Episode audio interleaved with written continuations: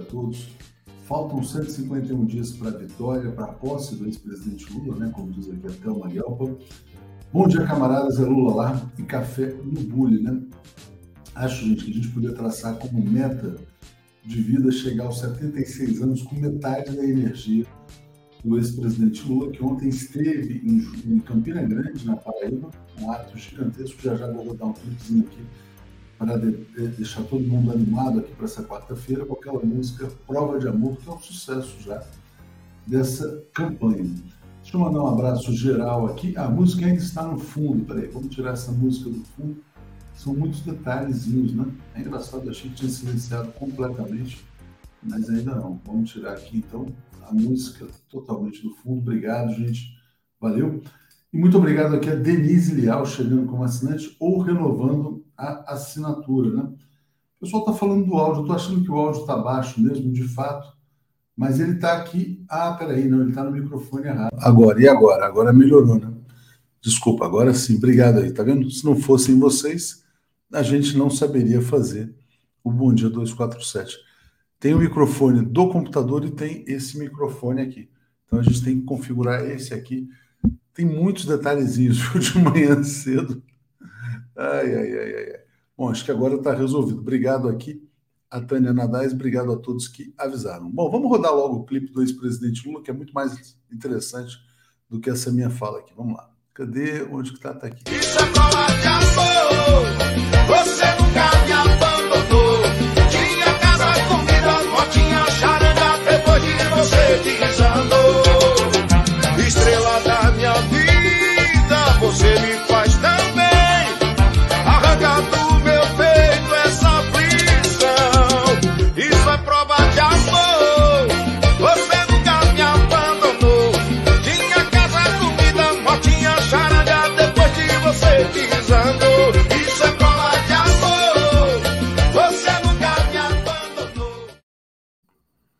Trazendo aqui o Zé Reinaldo, compositor dessa música, é amigo de infância, Zé, ou de infância não, de juventude do Zé Reinaldo Carvalho.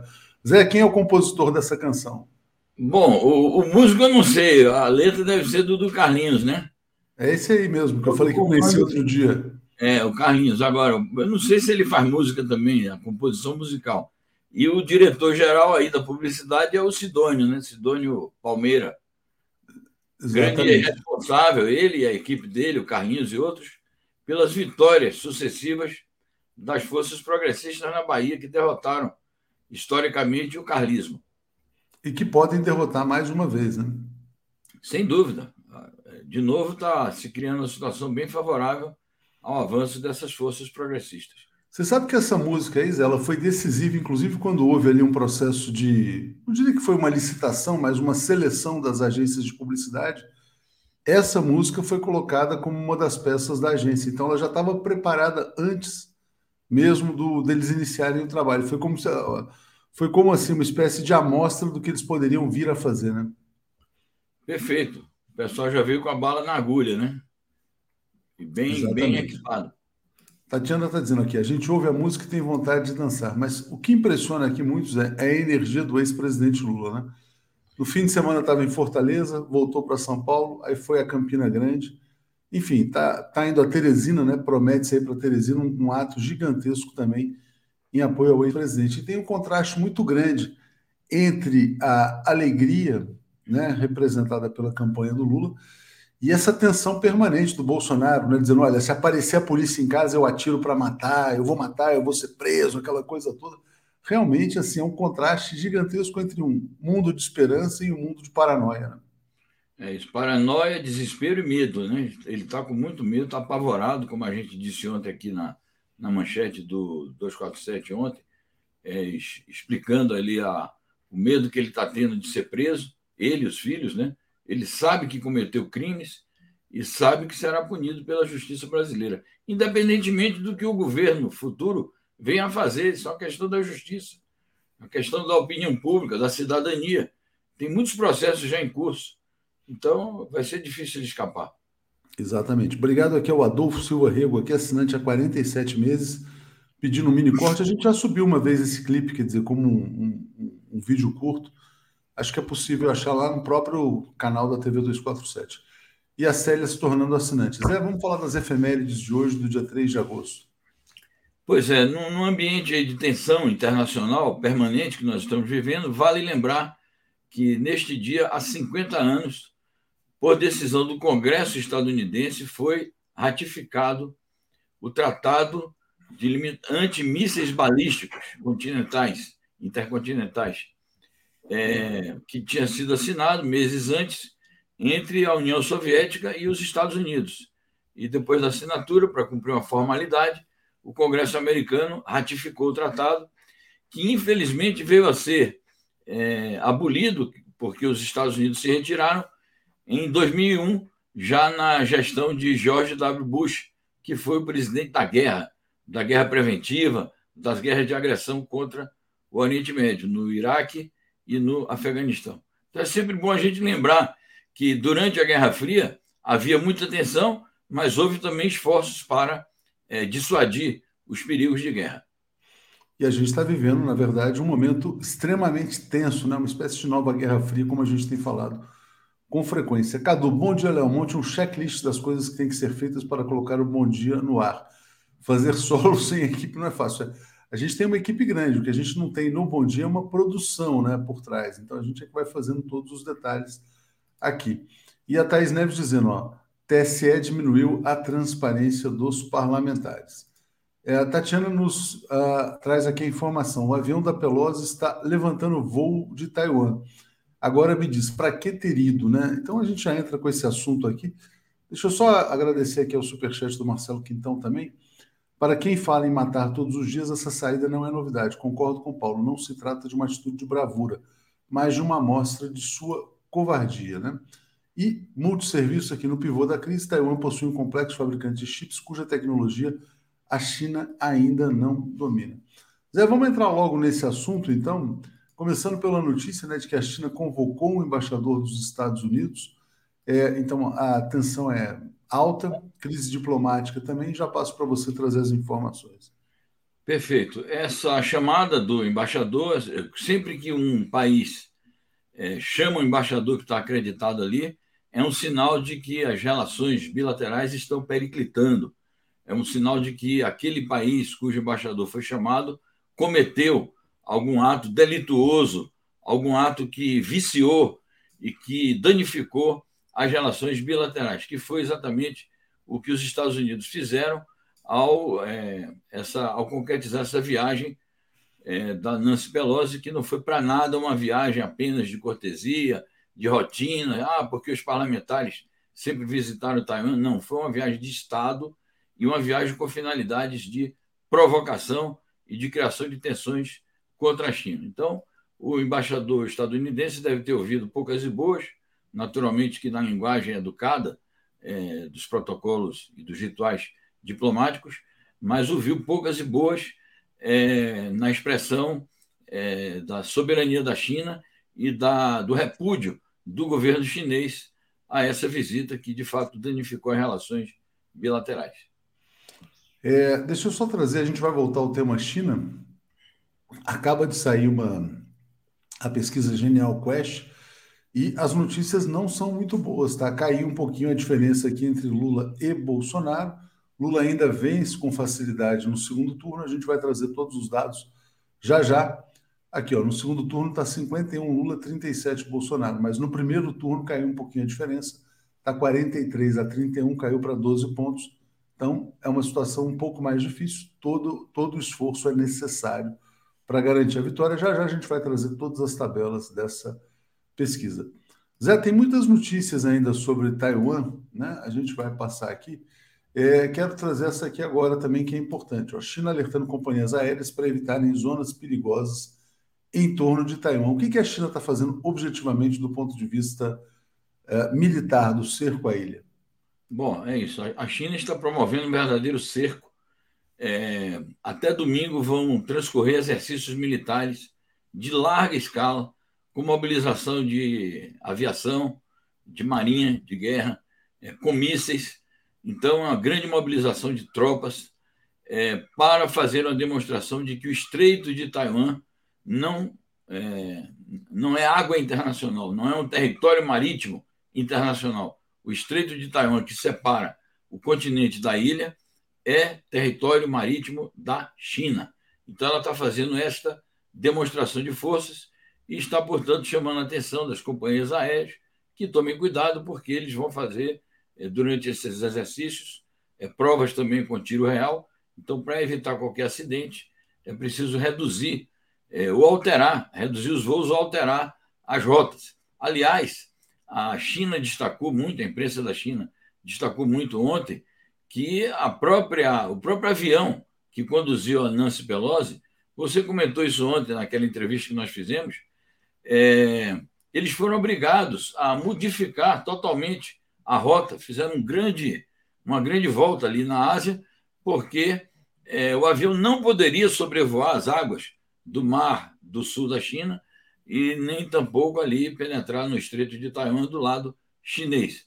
Então, isso já é reflexo da presença militar intensificada da China ali naquela região que, de fato de direito, pertence à República Popular da China. Zé, deixa, vai tocando aí, deixa eu só passar uma orientação aqui da manchete aqui, porque eu estou vendo aqui os detalhes da pesquisa. Eu vou trazer já, eu vou botar já uma outra notícia que é o editorial do Global Times para você seguir, porque o pessoal está subindo nesse momento. A, pesquisa, na verdade, não é tão ruim quanto parecia, não. Já já a gente traz os detalhes. Perfeito. Aqui. Mas está aqui, ó, as medidas da China contra a visita de Pelosi a Taiwan não serão pontuais. Editorial do Global Times. Perfeito. Bom, teve uma, uma companheira aqui, internauta, é, que perguntou o que é que ela foi fazer mesmo lá, ficou menos de 24 horas. Esse editorial do Global Times dá, eu sugiro vivamente a leitura, está lá na nossa editoria de mundo, nesse momento está na capa do 247, dá uma resposta cabal a este assunto. Então, a, a Nancy Pelosi ela foi tumultuar o ambiente é, interno da China, quer dizer, foi tentar tumultuar o ambiente interno da China e foi incitar o separatismo é, das forças que se opõe à China em Taiwan. Com isto, ela danificou as relações bilaterais entre os Estados Unidos e a China, ela criou tensões é, em toda a região asiática, porque não há como isso não se refletir no conjunto da região, e na medida em que tensiona também as relações entre as duas grandes potências da atualidade, é, emana um ambiente de insegurança internacional, porque ontem a gente viu como a humanidade toda ficou pendente de uma crise que sim equivale àquela crise dos mísseis. Alguns analistas até que dizem foi um, um, um momento de tensão maior ainda do que aquela crise dos mísseis entre a União Soviética e os Estados Unidos quando houve aquele problema ali na, em Cuba, a crise dos mísseis soviéticos em Cuba. Além disso, a Nancy Pelosi foi dar uma demonstração de que os Estados Unidos, porque ela é a segunda maior autoridade do país, não tem compromisso na prática com os próprios acordos que assinaram. Acordos em que eles, retoricamente, é, oficialmente, reconhecem que Taiwan faz parte da soberania nacional chinesa, de que no mundo só existe uma China, mas, na prática, eles rompem com este acordo. É, nessas poucas horas que a Nancy Pelosi passou é, por Taiwan, foi uma das perguntas que você me fez ontem, Léo. Será que ela vai encontrar com a presidente, a auto-intitulada presidente de Taiwan? A gente não sabia ainda, mas porque não tinha uma agenda oficial, mas efetivamente ela se encontrou para fazer o quê? Para dizer que Taiwan é uma das sociedades mais democráticas do mundo.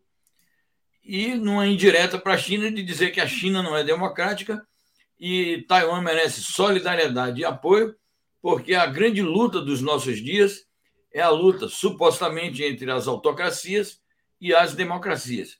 E, em nome desta falsa luta, eles vilipendiam, os Estados Unidos vilipendiam a verdadeira luta dos nossos dias, que é a luta entre a soberania nacional, a autodeterminação dos povos versus o intervencionismo imperialista que é praticado pelos Estados Unidos e seus aliados. Então foi isto que a senhora Nancy Pelosi foi fazer em Taiwan, é, trazendo grandes riscos para a paz mundial. Com certeza, Zé. E a situação a gente vai continuar acompanhando de perto aqui. Deixa eu agradecer o comentário da Marta Baião dizendo: Léo, você é um profissional incrível, porque insiste em se dirigir a nós no masculino. Reparação é necessária. Todos, todas, todos experimentem. Então, bom dia a todos, todas, todos. É porque tem uma questão da minha própria formação cultural né, também. Cadu Lacerda está dizendo um ato puramente eleitoral, exibicionismo puro, que visa a eleição. Foco total no próprio umbigo, com desprezo às relações diplomáticas do Estado. É o Cadu mencionando essa viagem da Nancy Pelosi. Né? E o Paulo César, Estados Unidos, senhores de todas as guerras, de milhões de mortes pelo mundo em países usados por eles. Deixa eu só trazer, a gente vai voltar a isso, Zé, só botar uma tabelinha aqui da pesquisa rapidamente que é essa aqui, para o pessoal ficar mais tranquilo. Né? O Lula está vencendo em primeiro turno, então o dado é esse da pesquisa estimulada, 44, 32. O Ciro já está perdendo voto para o voto útil, 5, Janones 2, Tebet 2, Pablo Marçal 1. Então essa pesquisa está até um pouco desatualizada porque ela não capta, na verdade, a desistência do Janones, né? que provavelmente vai acontecer nos pro... o Janones tem um encontro com o Lula amanhã. Então, esses dois desaparecem. E esse um desse Pablo Marçal também pode desaparecer, porque o ex-presidente Lula está negociando com o PROS. Também a gente vai falar a respeito disso. A tendência ainda é de vitória em primeiro turno, né? Então vamos lá, Zé. Vamos então falar aqui de mais uma notícia que é a solidariedade árabe à China, né? uma declaração formal da Liga Árabe declarando apoio à integridade territorial chinesa de grande importância por conta da, do papel estratégico do mundo árabe nas relações internacionais. Já foi um dia considerado que o mundo árabe era todo alinhado com os Estados Unidos. Isso é falso, porque ali no mundo árabe sempre surgiram lideranças é, do chamado Terceiro Mundo e que organizaram o movimento dos países não alinhados. Mas é, na atualidade a Liga Árabe continua representando o conjunto é, do mundo árabe, das, das populações árabes, e é um pronunciamento que se soma ao de vários outros países. Então, nós temos notícia de que Cuba manifestou solidariedade com a China, o Irã manifestou solidariedade com a China, a Rússia manifestou solidariedade com a China neste episódio, e eu ainda não vi. É, eu acho que a União Europeia está meio acanhada, né? porque ela, ela sabe que não pode fustigar a China, a União Europeia não pode é, se alinhar e se unificar do jeito que fez contra a Rússia, fazer a mesma coisa com a China, porque ela é dependente de relações econômicas, comerciais, investimentos, acordos bilaterais imensos que tem com a China. Então, os Estados Unidos não estão recebendo solidariedade. Internamente, nos Estados Unidos, há muitas vozes que reclamam da imprudência, é nesses termos que estão colocando, Há artigos aí na edição de hoje do New York Times falando sobre isto. É, e por isso mesmo que a própria Nancy Pelosi e o Departamento de Estado estão muito na defensiva, dizendo: não, isso aqui é uma viagem que representa apenas é, uma rotina, do comportamento dos parlamentares estadunidenses, que vão lá de vez em quando manter relações, tentando minimizar o caráter estatal é, da visita e o caráter violatório é, das relações bilaterais que esta visita representa. Então, a gente destacou essa posição da Liga Árabe como uma posição simbólica de uma tendência mundial que é se afastar dos Estados Unidos quando eles adotam essas provocações contra um país da relevância da China. O Zé, eu, eu vi esse artigo do Thomas Friedman né, no New York Times dizendo que ela viajou contra a vontade do Joe Biden. Será que isso é verdade mesmo ou é só uma encenação? Bom, eu acho que o Joe Biden, se ele realmente, se não fosse a vontade dele, não é possível que o presidente da República dos Estados Unidos, sendo do mesmo partido da presidente da Câmara, não tivesse capacidade, não tivesse meios, não falo aqui de meios coercitivos, mas meios mesmo persuasivos e mecanismos de decisão que, mesmo considerando a independência dos poderes e tal, é, não é possível que não conseguisse é, um, formar um consenso em nome dos interesses nacionais americanos que seriam prejudicados caso ocorresse um rompimento com a China. Então, é, essa é uma das versões que eles estão difundindo. Por quê? Porque o, o Biden, na quinta-feira passada, se comprometeu, pelo menos retoricamente, com com o presidente chinês, não de impedir a viagem dela, mas ele se comprometeu em reafirmar é, que é contra as soluções unilaterais em Taiwan, se, se referindo aos independentistas, aos separatistas, reafirmou o, os protocolos, os tratados que assinou. A própria Nancy Pelosi fez essa encenação aí, lá em, em Taiwan. De modo que tem muita encenação, sim, nisso. Acho que um, um Estado poderoso, como são os Estados Unidos da América, um sistema político sedimentado, teria condições perfeitamente de é, contornar um problema como este. Certamente. É, a Regina está dizendo assim: com Pelosi, Estados Unidos em delírio de poder promove, mostram que podem desequilibrar a paz mundial. E o Sérgio, Estados Unidos e imperialismo são sinônimo de guerra, injustiça, miséria, exploração, ganância, golpes, ditaduras, e tragédias por todo o mundo, exatamente. O imperialismo é exatamente isso. E ali Oliveira, palavras são armas táticas de guerra. Né? É, Zé, vamos passar então para o tema da Rússia, tem muitas notícias interessantes também. Houve uma conferência nas Nações Unidas. É, a Rússia foi acusada de iniciar o conflito na Ucrânia e o que eles estão dizendo é que eles estão encerrando, na verdade, um conflito que começou antes com os ataques lá no Donetsk. Diga, Zé. É isso. Essa conferência é a continuidade é, da conferência iniciada na segunda-feira, conferência revisora do Tratado de Não Proliferação Nuclear, que ocorre periodicamente nas Nações Unidas.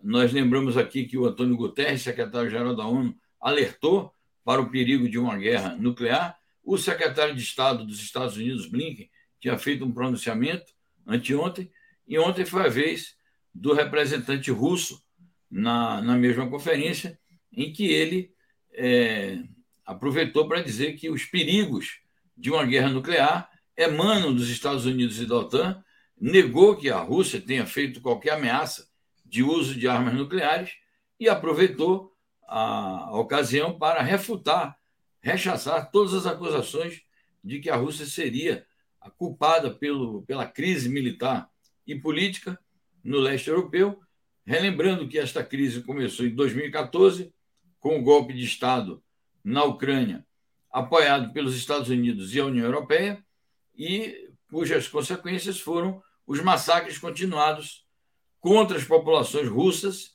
nas regiões de Donetsk e Lugansk, razão pela qual, é, a pedido das repúblicas populares de uma e outra região, é, o governo russo decidiu intervir militarmente para, é, como eles dizem, é, libertar nacionalmente aquelas comunidades que estavam sendo agredidas pelo fascismo ucraniano.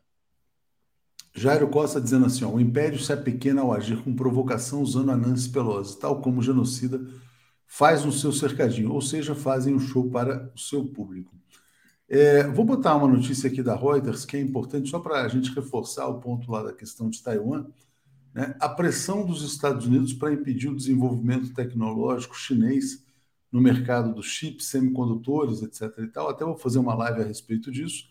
E há uma pressão, tem um ato, né, uma lei uh, nos Estados Unidos para conter, na verdade, inclusive, a exportação de componentes de empresas como empresas até coreanas, sul-coreanas, às fábricas chinesas, Samsung, por exemplo. Então, os Estados Unidos vão jogar muito pesado para impedir. Tem uma batalha tecnológica por trás de tudo que está acontecendo também, né? É, Zé, então vamos falar também aqui sobre mais uma colocação da Rússia, que é essa que eu vou botar na tela aqui, é, dizendo o seguinte: ó, Estados Unidos e OTAN são as principais ameaças à segurança marítima nacional. É a doutrina militar russa, a gente falou um pouquinho no outro dia, mas passo para você complementar.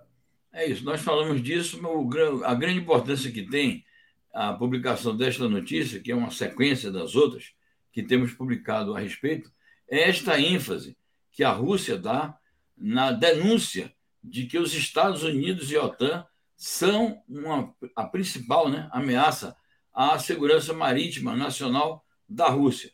Como tal, a gente pode complementar de que isto representa uma grande ameaça à segurança de toda a humanidade, porque os conflitos é, que os Estados Unidos e a OTAN, com seu grande poderio militar e nuclear, e essas armas nucleares sendo transportadas por esses porta-aviões, é, esse perigo afeta o conjunto do mundo e, portanto, é, danifica a paz mundial. Então, a denúncia é, da Rússia é uma denúncia viva e, naturalmente, que a humanidade se preocupa com as consequências que isso tem em termos de um armamentismo ainda maior também da Rússia e o temor é, de uma nova corrida armamentista é sempre um temor aquecido e que, naturalmente, preocupa aqueles e aquelas que lutam é, pela paz mundial.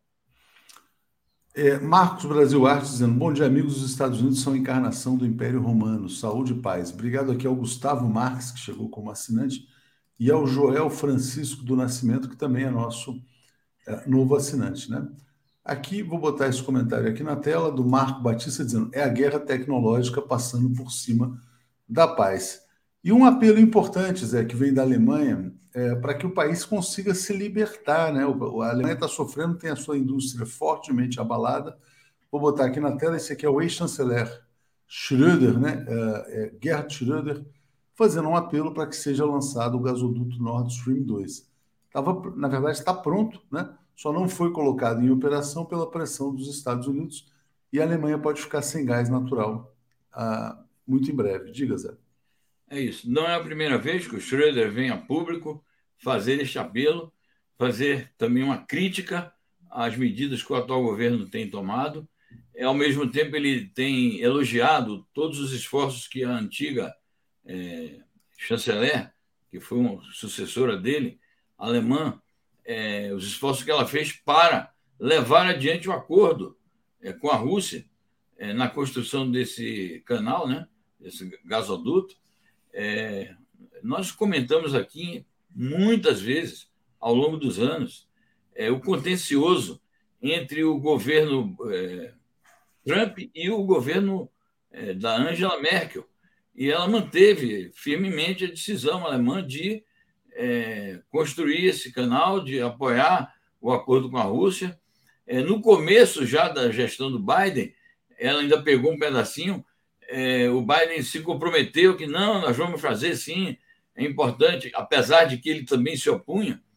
Então, foi um grande erro estratégico do novo governo alemão e que está trazendo, além desse erro estratégico é, de não permitir o funcionamento do canal, é, isso junto com a adesão total é, da Alemanha às sanções econômicas estadunidenses à Rússia, isso está trazendo prejuízos as cadeias produtivas alemãs, o Schröder é, chama atenção para isso e, principalmente, está trazendo grandes prejuízos ao conforto da população, porque, de fato, está se configurando uma situação de escassez de gás e com a aproximação do, do inverno, todo mundo está com medo de que tenha que reduzir o seu conforto, ou, como eles estão dizendo já, é preciso racionar desde já 15%, 20%, tome menos banho, use menos a água coisas desse tipo que é, uma, uma, população de um país considerado um dos mais poderosos, mais ricos do mundo, seria incapaz de conceber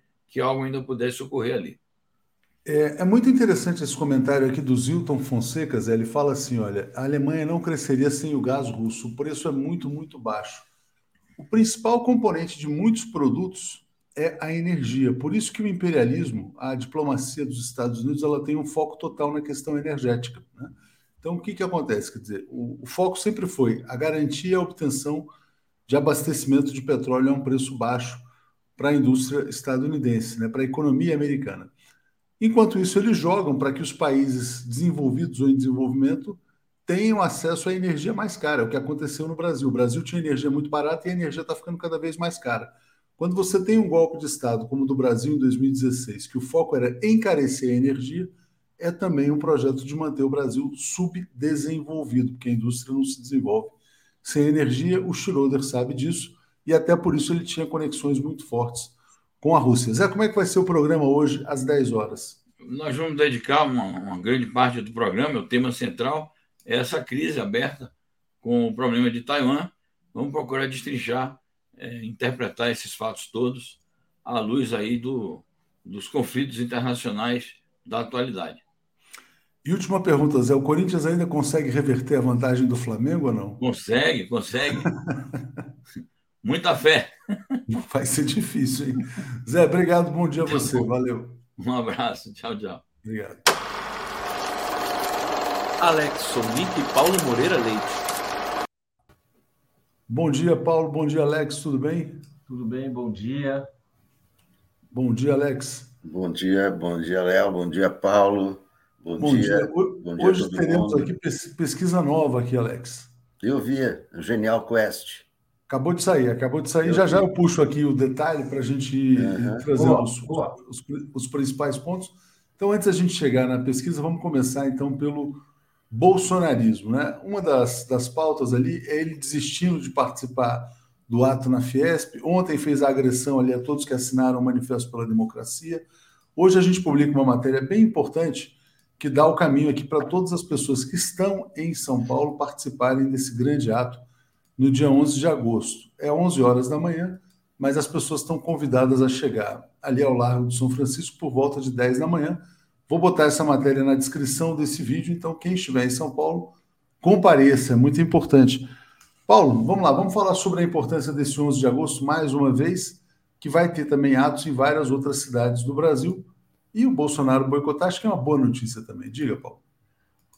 Bem, primeiro, o Bolsonaro boicotar, sim, é uma prova de que o ato ele já tem uma personalidade política uh, importante, não dá para vir com brincadeirinha, jogada de marketing, tentar confundir. De fato, é um ato das forças comprometidas com a defesa da democracia. É muito importante, nós sabemos todo o esforço que o Bolsonaro tem feito no sentido de sabotar a democracia, de ameaçar os direitos, e, sabemos da, da, do caráter uh, importante, inclusive, de levar isso para o plano internacional, como foi aquela aquela palestra lamentável. O seu esforço para sabotar as eleições continua, sabotar a apuração continua, estamos vendo essas tentativas ainda de criar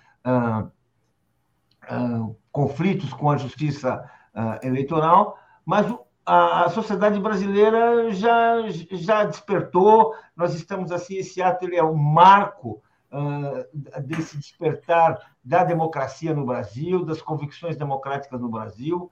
Assim, é um ato que teremos sim juristas, teremos assim cidadãos de várias várias de várias categorias, vários setores, e teremos sim, é o que tudo indica, é o que eu tenho apurado, que eu tenho conversado, participação importante do mais decisivo, que são movimentos populares, que são sindicatos, que são entidades de são entidades de bairro, que é o povo que vai para a rua nessas horas. Isso é muito importante, isso assim vai uh, demonstrando que a, o Brasil tem lado, o Brasil tem uma opção e ela é pela democracia. Isso dificulta qualquer aspiração, qualquer sonho golpista que certamente ainda frequenta o cérebro do Bolsonaro, porque é um cérebro doente. Doente de alguém que está com medo da cadeia. Alex, o Bolsonaro desistiu então de participar de um debate na Fiesp e os organizadores lá do 11 de agosto estão pedindo mais segurança para esse evento. Então passo para você comentar, porque pode ter também provocação nesse ato. Diga, Alex. Não, é, primeira coisa, o, o, importante na leitura da carta é o número de assinaturas, não é a presença de pessoas, porque não vai ter 600 mil pessoas. Não é um ato de rua, é um ato de uma carta que vai ter um milhão de, de assinaturas. Mas eles estão Agora, se, se, se, você, se você puser povo na rua, ah, vai ter, vai ter, vai ter 20 mil, então, sabe, não, não é um ato de rua. Não é um ato de rua. É claro que ninguém está proibido de ir lá. Mas o, o, importante do ato é o volume de assinaturas. Você não vai ter um milhão de pessoas na rua, mas você tem um milhão de assinaturas. Se você tem assinaturas e tem as pessoas na rua, você vai dizer, ah, mas só tem 15 mil na rua. Então, cadê o apoio? Então, é, o, o, o, o conceito, né? a, a ideia da, da, da carta é a força das assinaturas e não as pessoas na rua, não é um ato de pessoas na rua, né?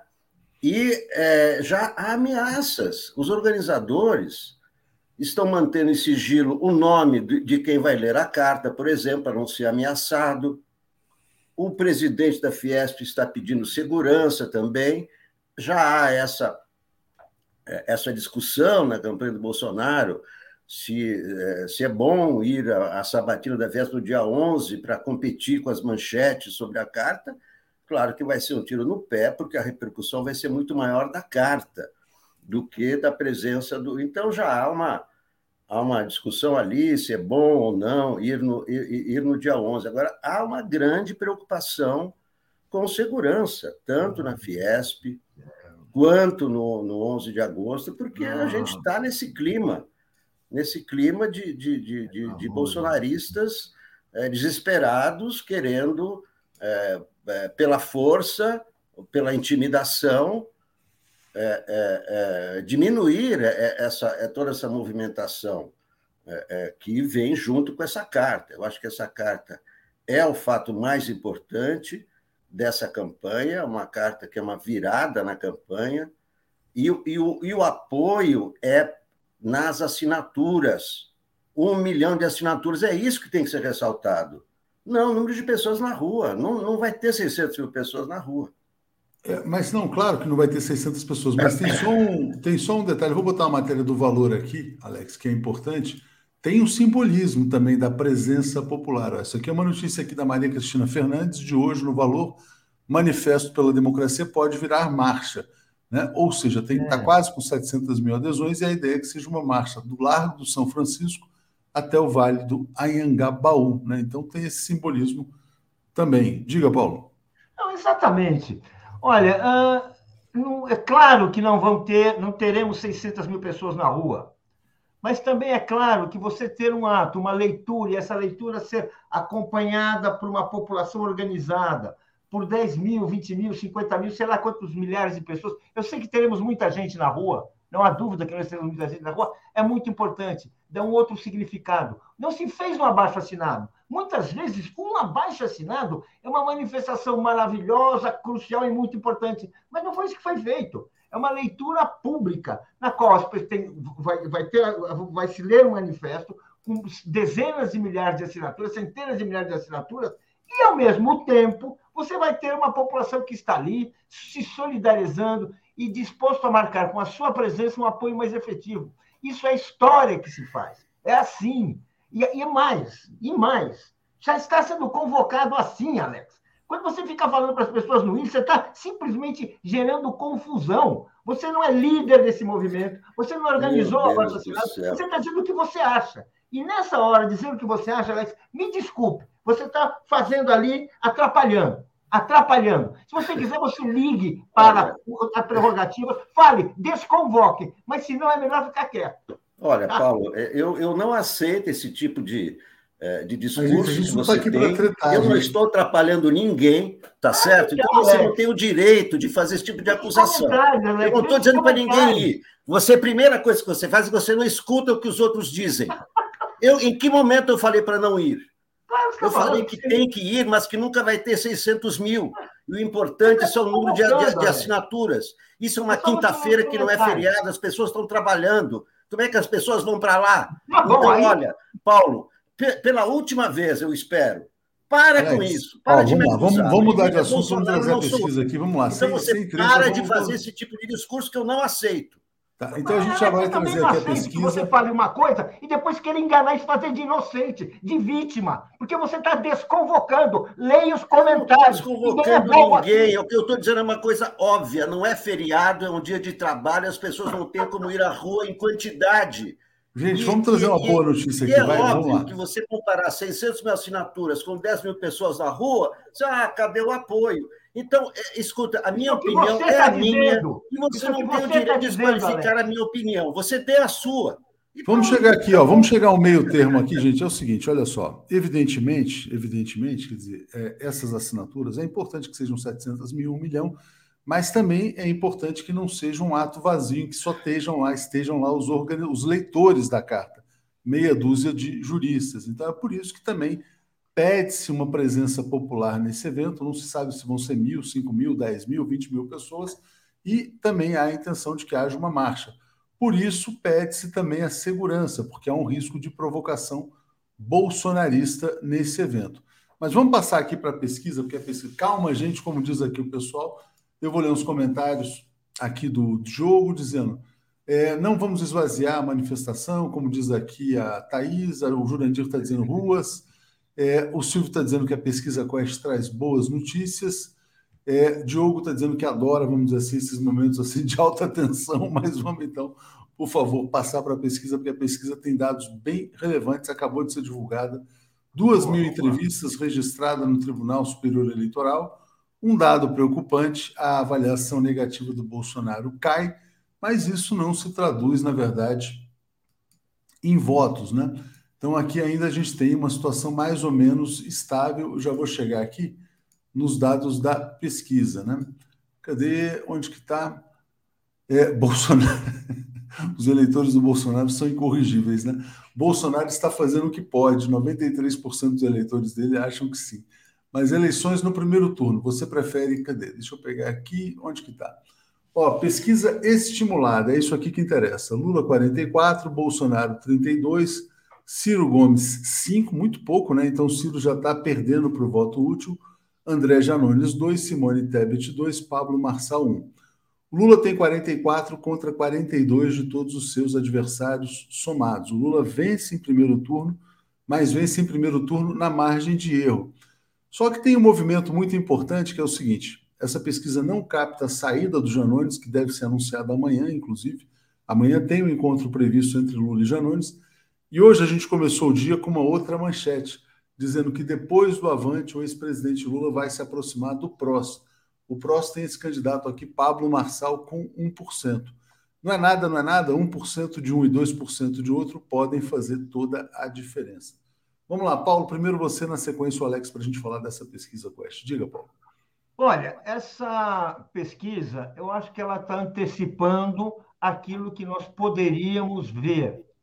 Ou seja, existe chance sim de vitória no primeiro turno, mas é preciso que se faça um trabalho de arregimentar todos os eleitores, todos os possíveis eleitores do Lula para votar em Lula no primeiro turno porque é, o que importa agora é garantir uma vitória imediata. Vai ser muito importante do ponto de vista político, muito importante como sinal político. E o que nós estamos vendo é que, sim, essa chance de uma vitória no primeiro turno é grande. Primeiro, porque, como você fez a conta, já a soma matemática já dá. E quando nós vemos Janones, Marçal, e certamente outros, uh, uh, uh, outros, outros eleitores de outros candidatos, certamente eles podem ser, eles, eles podem ter uma opção pelo segundo turno no Lula e eles devem ser convencidos, devem ser atraídos para essa importância. Então, eu acho que é muito importante e é animador, de qualquer maneira, que o Lula esteja na frente e tem chances matemáticas, desde já, de ganhar no primeiro turno. Isso é muito importante. É assim que começa a conversa matematicamente, ele ganha no primeiro turno. Vamos consolidar. É, o Felipe Nunes, Alex, ele fala o seguinte: quer dizer, ainda não dá para cravar é, em primeiro turno porque está na margem de erro. Mas, de fato, ele fez uma pesquisa que está um pouquinho desatualizada, porque realmente a saída do Janones tem que ver para onde vão os votos dele, né? Objetivamente. Diga, Alex. Não, tem duas contas. É, é, essa conta de que o Lula tem mais do que todos os outros, mas tem a conta do voto nulo. Se o voto nulo é 6%, você tira 100 é, menos 6 dá 94. Então precisa ter 47. Então, é, é uma pesquisa que mostra vantagem do Lula, mostra que os dois já bateram no teto, tanto o Bolsonaro como o Lula estão apresentando esses números faz tempo. Então, eles bateram no teto. Né? Para sair, de, sair desse teto, evidente que o Lula precisa tirar dos outros. Né? O, é, agora, se o André Janone e o Pablo Marçal têm 1%, vão dar esse 1%, isso, isso não se sabe, se eles vão transferir esses votos, mas é, é, é, é, o, é o que o Lula está buscando, ele está corretíssimo, né? Está buscando, mas essa situação não mostra vitória assim no, no, no primeiro turno mostra que há uma possibilidade, mas é, é, é preciso é preciso crescer mais. E o que, o, o que para mim está claro é que os dois bateram no teto, os dois estão batendo no teto. Isso aí fica, né, você pega todas as pesquisas, é mais ou menos isso, está ali nos quarenta e tantos, outro nos trinta e tantos e tal, e né, agora, quer dizer, agora a gente está chegando à, à, à reta final, né? agora que as coisas vão ser, vão ficar mais mais claras, né? É, essa reunião com o PROS já foi confirmada também, a direção nacional do PT confirmou e o presidente do PROS também confirmou. Ele chegou até a dizer o seguinte: olha, não, o PROS já apoiou o PT em eleições passadas e lembrou que, inclusive, o PROS fez parte da coligação do Fernando Haddad. Foi um dos poucos partidos que apoiou o Haddad na última eleição e agora pode também rifar esse candidato Pablo Marçal, que eu nunca tinha ouvido falar e o cara tem 1% aparentemente é um influenciador de redes sociais aí. Vamos botar aqui novamente aqui a pesquisa na tela, que a gente vai trazer outras informações. Né? Então, aqui, ó, na estimulada, na verdade, é na margem de erro, né? Lula 45 a 44, Bolsonaro é de 31 a 32. É interessante né, a questão do Ciro Gomes, a gente vai pegar aqui outros detalhes já já. Deixa eu só avançar, que tem muita coisa aqui na pesquisa. Né? Lula merece voltar a ser presidente. 54 dizem que sim, 43 dizem que não. Então o Brasil segue relativamente polarizado. O maior medo dos brasileiros é a continuidade de Jair Bolsonaro, está aqui colocado, 48% dizem isso. Segundo turno, 51 a 37 para o Lula. Né? Obviamente, é, Paulo e Alex, ainda é um cenário de, como é que eu diria, tranquilidade, mas deve-se fazer todo o necessário para evitar esse segundo turno, né? porque realmente aí a gente entra numa situação de muito perigo. Diga, Paulo. Olha, uh, os profissionais da política, eu estou falando no bom sentido, eles ensinam que você não fica tranquilo até a contagem do último voto. Então, enquanto houver eleição, enquanto tiver urna, enquanto tiver esse, esse, esse debate, é preciso manter a atenção, prestar atenção, conversar com o eleitor, conversar com o vizinho, uh, de, defender as ideias, mostrar claramente por que, que o seu candidato é melhor. Isso é muito importante e todos aqueles que já compreenderam a importância do, da, de, de, assegurar a vitória do Lula uh, uh, tem que ter isso sempre na cabeça. Descanso é só depois da vitória definitiva. Portanto, dito isso, esses números eles mostram que o Lula é o candidato que realmente pode levar à eleição. Ele tem todas as chances de ganhar essa eleição. Ele é a opção da maioria do povo brasileiro e até por até pela vontade do povo brasileiro, a, a sua vitória está próxima, mas não está garantida porque ela só é garantida, só, é realiza, só se realiza quando os votos caem na urna. É, vou botar uma, assim, outra, uma outra tabela aqui interessante, que é a questão regional. Né? Ele põe aqui, Alex, olha só, Alguns cruzamentos merecem destaque. Felipe Nunes, né? Começar pela divisão regional que mostra Lula e Bolsonaro empatados em todas as regiões, à exceção do Nordeste, que continua. Pô, ele, ele pisou na bola aqui no exceção, mas tudo bem, doeu aqui. doeu a exceção, Felipe. Poxa, foi, foi a pressa. A pressa, a pressa. E continua dando ampla vitória ao ex-presidente. Então está aqui, ó, Lula com uma vantagem muito significativa no Nordeste, ele tem investido muito, né? Ontem estava em Campina Grande, vai para Teresina, no Piauí no Sudeste há um empate, mas é importante ressaltar que o Lula já esteve melhor e o Bolsonaro empatou. No Sul, Bolsonaro vence. No centro-oeste, Bolsonaro vence, no norte há um empate onde o Lula melhorou e o Bolsonaro caiu. É, o Sudeste talvez precise aí de uma intervenção, né, Alex? Essa questão do Rio de Janeiro, eu vi que vocês falaram ontem sobre isso. Tem que resolver rapidamente essa questão, principalmente do Rio de Janeiro, lá com o Freixo. Talvez o Lula tenha que botar a bola no chão. Diga, Alex. É, tem, tem esse, esse problema do, do, do, Rio de Janeiro, que eu acho que a decisão do diretório estadual foi muito equivocada, do, do, do PT, de ah, vamos abandonar o Freixo porque o PSB insiste com, insiste com o Olon. Eu, é, acho que a prioridade é derrotar Bolsonaro, e principalmente no Rio de Janeiro, que é a terra do, do Bolsonaro. Tanto Freixo como o Molon são os dois que estão na liderança um para o Senado e um para o governo. Então, o diretório estadual do PT é, dizer que abandona, dizer, rompeu, o diretório estadual rompeu com Freixo, mas é, é, é, quem o diretório estadual do PT vai apoiar? O Rodrigo Neves, que é do PDT? O Cláudio Castro? Então, é, é de uma irresponsabilidade. É, tudo bem, tem aquela conversa, não, não cumpriram o acordo. O acordo que interessa ao país é derrotar o Bolsonaro. É isso que interessa ao país. Agora, o PT, o PT dizer que o PSB, que é hegemonismo, isso é interesse partidário. O que o país quer é se livrar do bolsonarismo. E principalmente no Rio de Janeiro. Então vai abandonar o candidato Marcelo Freixo, que está em primeiro lugar, empatado com Cláudio Castro, vai abandonar o Molon, que está em primeiro lugar, é, é, superando o Romário, que é bolsonarista, porque foi rompido um acordo. O que interessa ao país, o acordo que interessa ao país é derrotar Bolsonaro. E é isso que o Lula está dizendo o tempo todo. Então, ele tem que ser coerente. Eu espero que o Diretório Nacional corrija esse grande equívoco.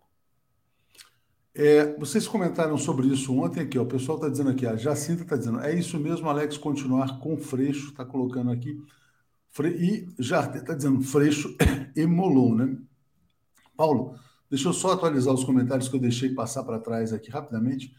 É, vamos lá. É, o Antônio Marcos dizendo: campanha na rua já ganhar no primeiro turno é essencial, não podemos vacilar. Com fascista não se brinca. Assina embaixo. O Laís Severo. Alex e Paulo, adrenalina pura para começar o dia. Li Oliveira, relembrar contagem de Hillary Gabeira. É, Regina pede likes para fortalecer o canal. O Sérgio Fantini, vamos buscar os votos brancos, nulos e indecisos. É, Edilane, vamos evitar brigas aqui no Bom Dia. É, Centelha está uh, aqui mandando um abraço também. Regina dizendo: presença do povo no momento da leitura representa povo em movimento, fora da apatia.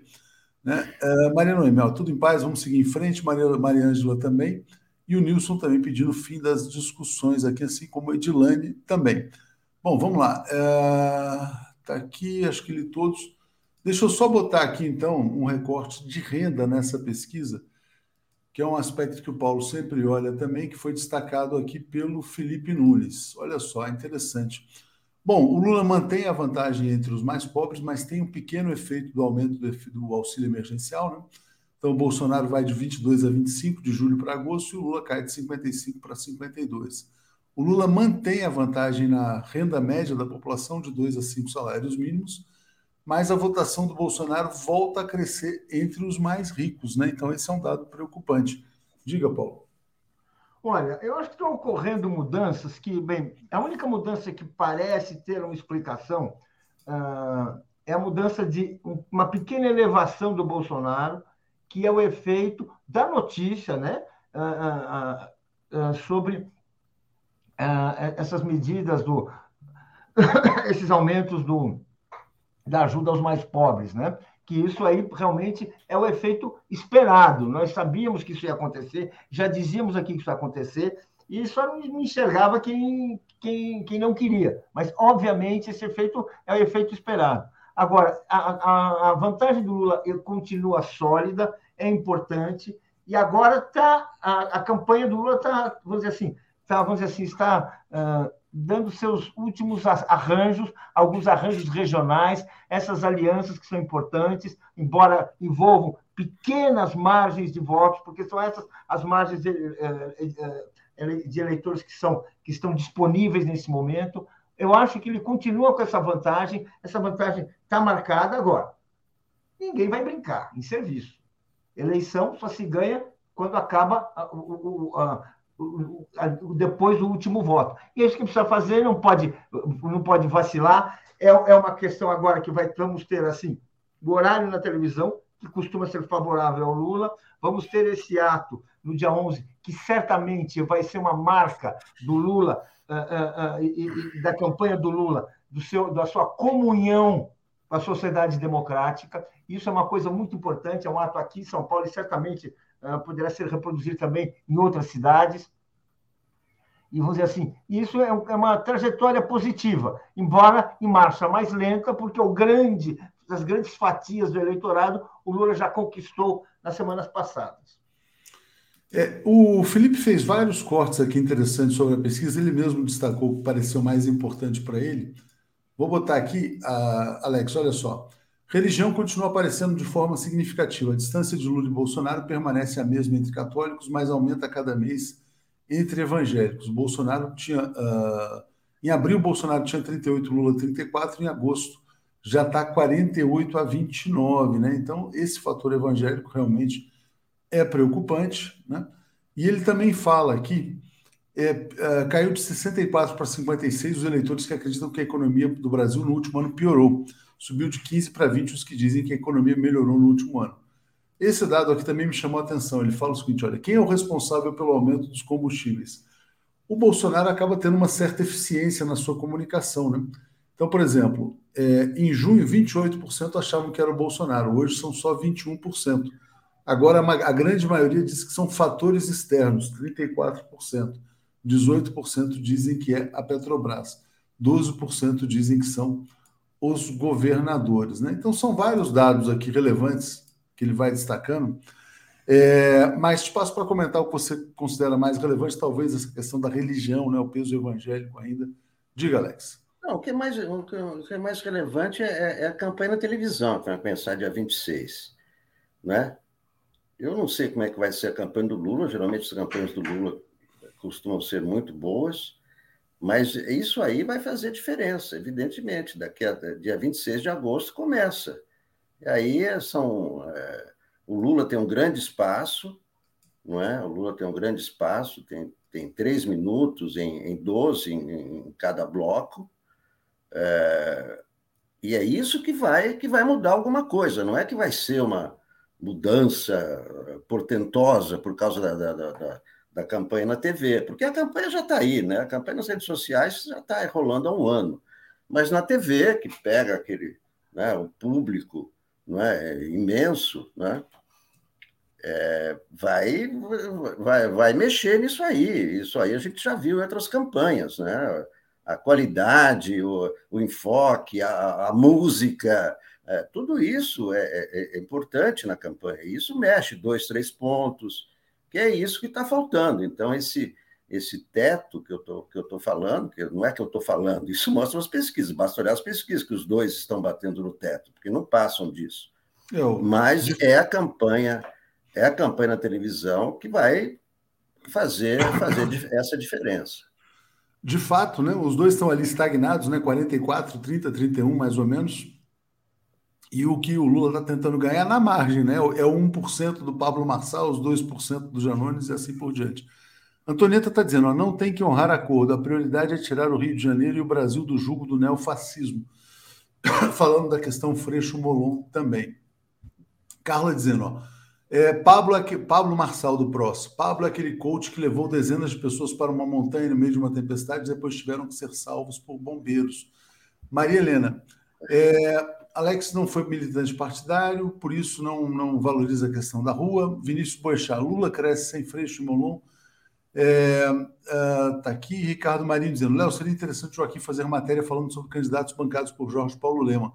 Entre eles o Molon, que engana muita gente. Nilo, sou de Sobral e irmão do professor Roberto Lima, de quem muito me orgulho. Nunca pensei que minha terra pudesse gerar uma família tão infame como a dos Gomes, bando de pessoas vis abjetas. Antônio Donaton. Campanha de rua para ganhar o primeiro turno é essencial, não podemos vacilar, e aí está dito o recado. É, Paulo, vamos só mudar um pouco de assunto. Tem um tema importante que é o TSE, na verdade, com uma resolução aí que permite esconder um pouco o patrimônio dos candidatos. Explica para a gente o que está acontecendo. É uma, os jornalistas estão sendo, estão, foram surpreendidos por uma resolução do TSE que tornou menos transparente a, a, as informações sobre os candidatos. Antes você saberia, agora se você tem um candidato que tinha um patrimônio X, uh, uh, com ações das empresas tais, participação em tal e tal lugar, isso permitiria aos jornalistas e, portanto, aos seus leitores, o público em geral, né, a sociedade, saber o que eles fizeram, o que eles, aonde eles estavam, e, portanto, não só identificar seu enriquecimento, sua condição econômica, bem, que é, uma, é um dado que é transparente, que interessa para, a, a, para o eleitor, mas também saber de onde veio. E assim você poderia apurar casos de conflito de interesses, casos de uh, uh, enriquecimento suspeito, né? se o sujeito fazia um, um, um, projeto que beneficiava uma empresa e depois ele aparecia coisas assim, evidentemente estou falando de uma forma grosseira, mas enfim, isso permitiria, isso daria elementos para, para que a sociedade brasileira possa saber o que acontece no, no, com o patrimônio dos homens públicos. Com essa, essa, com essa decisão do, do TSE, agora é assim, possui ainda uh, uh, patrimônio em ações em, em sociedades, uh, uma expressão assim, mais genérica impossível. A expressão é assim, olha, vou até ler aqui. Outras participações societárias do valor X. Você não sabe se tem o valor, mas você não sabe o que se trata, de onde vem, se isso tem relação com alguma emenda que ele apresentou, com alguma atuação política que ele teve, ou seja, isso dificulta a transparência, isso dificulta o controle da sociedade sobre a vida pública, o que é sempre ruim. Certamente. Alex, tem um tema aqui que você destacou regional, que é a questão de Minas Gerais também. Bolsonaro está ficando sem o Zema, tendo que inventar um candidato. O que está acontecendo? É, o, é, o, o, Zema não vai dar palanque Bolsonaro, que é uma ótima notícia. Uma ótima notícia para o Lula, né? O Zema está em primeiro lugar ali na, nas pesquisas, né? A reeleição, é, a reeleição de governador é, é, é complicado, né? É, e já houve esse rompimento, quer dizer, o Bolsonaro vai lançar um outro candidato lá para dividir, né? Dividir, dividir a direita, mas o fato de ele não estar no palanque do SEMA, que, é, né, que está em primeiro lugar nas pesquisas, é uma ótima notícia para o Lula, né? Minas é, é um estado decisivo, é o segundo colégio eleitoral. Então, é, esse, esse rompimento do Zema com o Bolsonaro ajuda muito a, a elevar a, a, as, as, as intenções de voto no Lula em Minas Gerais. É isso aí. Obrigado, Paulo. Obrigado, Alex. Bom dia para vocês. Vamos em frente. Valeu. Apresentação de Daphne Ashton. Bom, Bom dia, dia, Daphne. Tudo bem? Tudo bem. Bom dia, comunidade. Maravilha. Bom dia, teve treta aqui hoje, foi difícil. Eu vi os meninos hoje. Não foi fácil, não. Estavam exaltados. Blog do Valentim, bom dia a todos. Lula, presidente, governador, Lula, é, Requião, governador do Paraná. Vamos trazer o Edu. Bom dia, Edu, tudo bem? Edu, abra seu microfone, por favor, Eduardo. Com o microfone aberto é melhor. É melhor assim, né? Ô, Daphne, bom dia. Primeiro as damas. Boa... Bom, bom dia, Léo. Bom dia, audiência 247. E vamos para mais uma sessão de emoção aqui no Brasil, né? E hoje com pesquisa Quest aqui também, ó. Então é... a gente tem aqui. Só trazendo mais alguns dados, porque acabei não passando a pesquisa toda, né? É... Bom, a gente tem aqui a rejeição do Bolsonaro é a maior, a do Ciro é a segunda maior. O Eduardo publicou um artigo essa semana dizendo, inclusive, que Ciro e Bolsonaro podem ter feito uma aliança ali para impedir a vitória do ex-presidente Lula em primeiro turno. A rejeição do Bolsonaro cai, né? Que é um dado preocupante. E aqui a gente tem os principais problemas do Brasil. Há uma pequena sensação de melhora na economia, então ah, já não preocupa tanto quanto antes. É, e o principal problema percebido pelas pessoas passa a ser a fome barra miséria, né, que cresceu exponencialmente. Olha que interessante aqui, intenção de voto. Isso aqui que é um, é um, é um mistério, né? Olha só. Bolsonaro é apontado como um cara capaz de enfrentar o tema da corrupção no Brasil, ele com a sua família. Né? O cara que está dizendo publicamente que quer, que pode matar porque está com medo de cadeia depois da prisão, tem eleitor que diz que ele pode combater a corrupção, né? Então, um dado bem preocupante. E aí são outros dados da pandemia. Eu vou voltar aqui na tela principal só para ouvir vocês rapidamente aqui, que é isso aqui, ó. É, eu acho, estava comentando, Edu e Daphne, que o Felipe Nunes da Quest ele fez uma pesquisa que já chegou um pouco defasada. Por quê? Porque ele não capta a possível desistência do Janones e até desse Pablo Marçal. Então está dando 44 para o Lula contra 42 de todos os adversários. Mas pode ser que o Lula tenha aí um ganho incremental aí na margem, né? É, o Léo, uh, se você me permite, uh, se você for pegar os agregadores de pesquisa, você vai ver que esse tipo de movimento ele vem sendo constante. Cada vez que o Bolsonaro sobe um ou dois pontos, ou, ou, ou tem qualquer tipo de oscilação nessas margens, aí se produz, agora vai, agora o Bolsonaro vai reagir, agora não sei o quê. Se você pegar os agregadores, que são, eh, na minha opinião, são um método mais apurado de medir a temperatura da eleição, você vai ver que a, diferença é muito pouca, é sempre coisa de um para cá, dois para lá, não muda isso. E eu vou ser franco com você, eu não tenho preocupação sobre as condições do Lula de ganhar a eleição.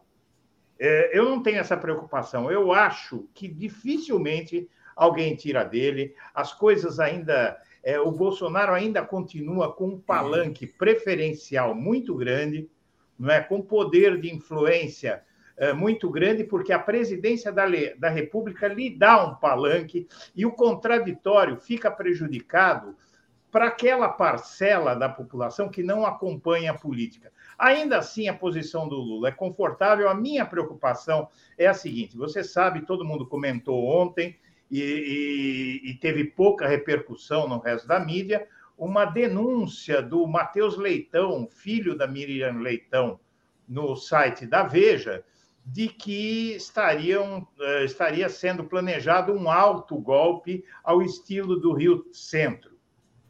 Eu tenho chamado é, isso Edu, de super fakeada, a super fakeada, mais ou menos isso. É, eu, eu, eu não sei até que ponto é fakeada. Eu acho, eu acho assim que não é fake news, mas eu acho que ali tem gente preocupada em que ele faça isso mesmo. Pode até não ter existido essa conversa, mas veja bem, o Bolsonaro está aí dizendo, está aí demonstrando desespero em relação à situação dele se deixar a presidência, dizendo que atira para matar, etc, etc. Uh, veja bem, a, a, a melhor fórmula, vamos lá, a melhor fórmula para ele ganhar tempo é que haja uma convulsão social, que haja risco ao processo eleitoral que permita adiar essas eleições. Qualquer coisa que acontecer, é, que é, lembre aí um, um risco de convulsão social, de atentado, de insegurança para as eleições, vai ser usado, Léo e Daphne, para adiar as eleições. Dois, três meses, uh, surtir efeito, para surtir efeito o pacote de bondades que eu digo para você que ontem o Globo publicou aquela pesquisa Pulso, que mostra que o efeito das bondades do Bolsonaro são muito restritos. Inclusive, entre quem recebe o Auxílio Brasil, o Lula tem uma vantagem muito maior e o Bolsonaro uma vantagem muito menor. Tá? Aqui, olha só, Edu, o que você falou, a pesquisa assim, ó, 80% sabem do aumento, mas não mudam o voto, ou seja, o Aí eleitor tá. não se vende. Mas, Edu, deixa eu te falar, antes de sair aqui, deixa eu só uh, tirar aqui uma fascista aqui da nossa, da nossa é. transmissão. É. É, queria passar para a Daphne, uh, não sei se você viu, Daphne, o lançamento da Simone Tebet ontem, e os elogios do Serra, não, são tão belas, se maquiaram, ela e a Gabrilho, Tasso Gereissati, é, pois é, nisso nós reparamos. A Simone Tebet, assim, parece que os caras são do século retrasado, né? O que, que você achou? Eles são do século retrasado, não parece, eles são. A mulher é candidata a presidente, a outra vice-presidente, e ele destaca a docilidade, eles destacam a docilidade e a beleza. Mas é não é né, exatamente o atributo necessário para ser presidente, né? Não foi essa gente que apoiou lá o Temer e a, a esposa Bela Recatada do Lar? Não tem novidade é. nisso, né, Léo? Eles são realmente novidade. do século retrasado. Meu então, Deus. assim, dá nojo, né? Mas eu acho que esse papo não cola mais. A gente já está no século que a gente está vivendo hoje. As pessoas já estão atentas para isso, eu penso. Pois é. então, é. essa conversa não cola mais. Sabe? Não cola, né? Eu vou agradecer aqui ao Davi, que está dizendo ó, Lula no primeiro turno, e eu vou trazer a tese que foi levantada pelo Marcos Coimbra, dizendo: ó, Lula vai vencer em primeiro turno com votos da Simone Tebet, desse Pablo Marçal, do André Janones e também do Ciro Gomes. Bom dia, Edu. Bom dia, Daphne. Boa quarta-feira aí para vocês. Valeu. Um abraço, Léo. Boa quarta, Léo. Bom, vamos lá. A gente já falou um pouquinho da pesquisa. Você tem mais alguma coisa a acrescentar, Edu? Senão a gente muda aqui e traz uma outra notícia. Não, na, sobre a pesquisa, não. Eu só quero é, fazer só um comentário sobre o meu artigo do 247 envolvendo o Ciro Vou colocá-lo aqui, vou enquanto você fala. Pode ir falando, eu estou colocando. Então, vamos lá. O, eu escrevo um artigo é, que diz que é, o que parece é que o Ciro Gomes e o Bolsonaro se aliaram justamente porque o Ciro Gomes é, ele tem algumas atitudes dele que não fazem o menor sentido para alguém que quer disputar a eleição. E a pesquisa Quest, eh, na verdade, ela mostra uma situação dramática para o Ciro Gomes e para Simone Tebet, né? mas principalmente para o Ciro Gomes, que é uh, o percentual de 5% nessa, nessa pesquisa para o Ciro Gomes, né? deve ser o percentual mais baixo que ele recebeu, talvez na série toda aí. E, e, na verdade, é, realmente é, ali tem uma certa dose de provocação, de ironia naquele artigo, porque eu não acredito numa aliança formal. Mas o que eu digo é, é que talvez tenha sido sutil demais, é que parece haver uma aliança tácita. Você veja bem, uh, o Ciro Gomes ele está usando essa tática de bater no Lula e ignorar o Bolsonaro há muito tempo há muito tempo. Ele não ignora o Bolsonaro, ele dá uma xingadinha no Bolsonaro e volta para o Lula. Fala qualquer coisa sobre o Bolsonaro e volta para o Lula.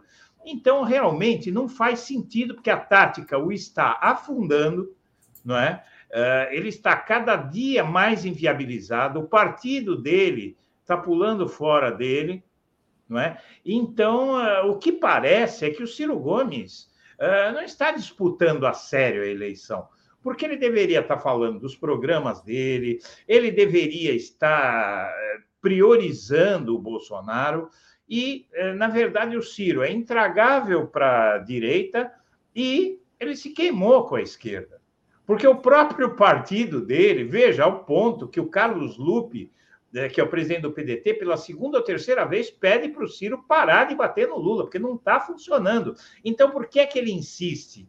Uh, o que parece é que ele já sabe que não vai para lugar nenhum. Aliás, ele disse que acha que, não, que é difícil ele ganhar, mas ele quer é, prejudicar o Lula. Então, a, a sensação que eu tenho é que o Ciro Gomes quer ver o Bolsonaro eleito, tá?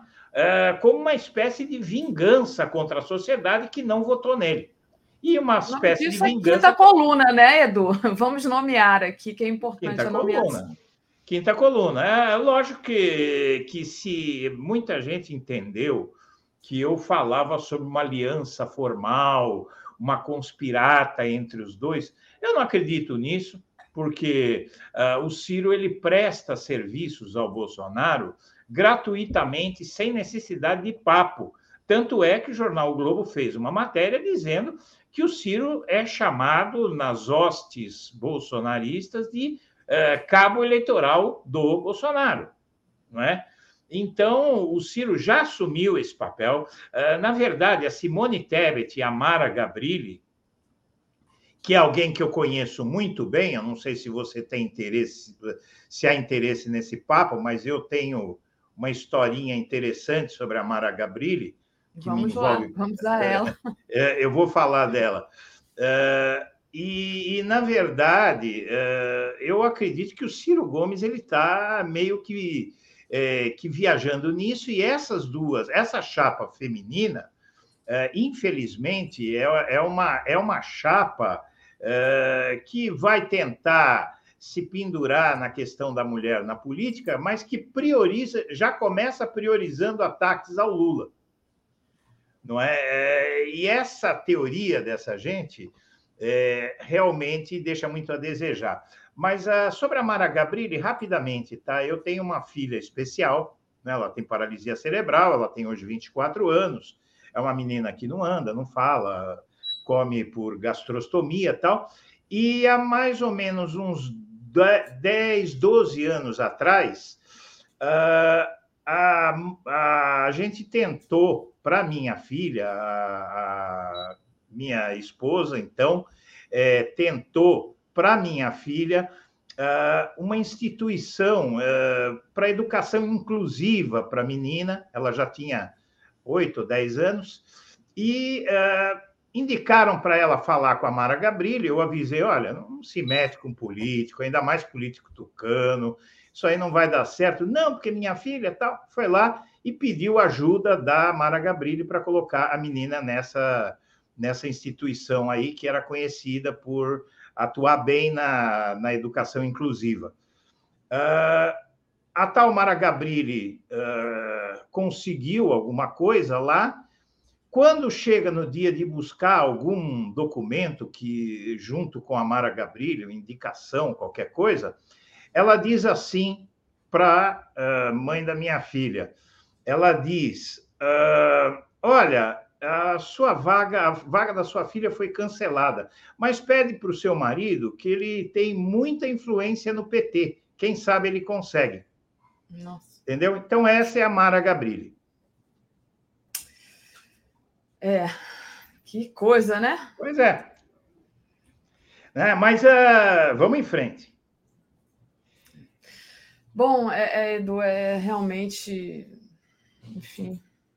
É. Lamentável, lamentável. Ela vi, ela vi. É, é a direita, minha filha, direita. É a direita. É. Já dizia, o, já dizia o Cazuza, é o ódio, é a guerra, né? É, essa, essa burguesia de, direitosa aí é, é muito. É, foi o que eu falei para o Léo. Essa gente não me surpreende. Só isso. Quando você fala isso, lógico que é, a gente fica chocado, mas é esse tipo de gente, né?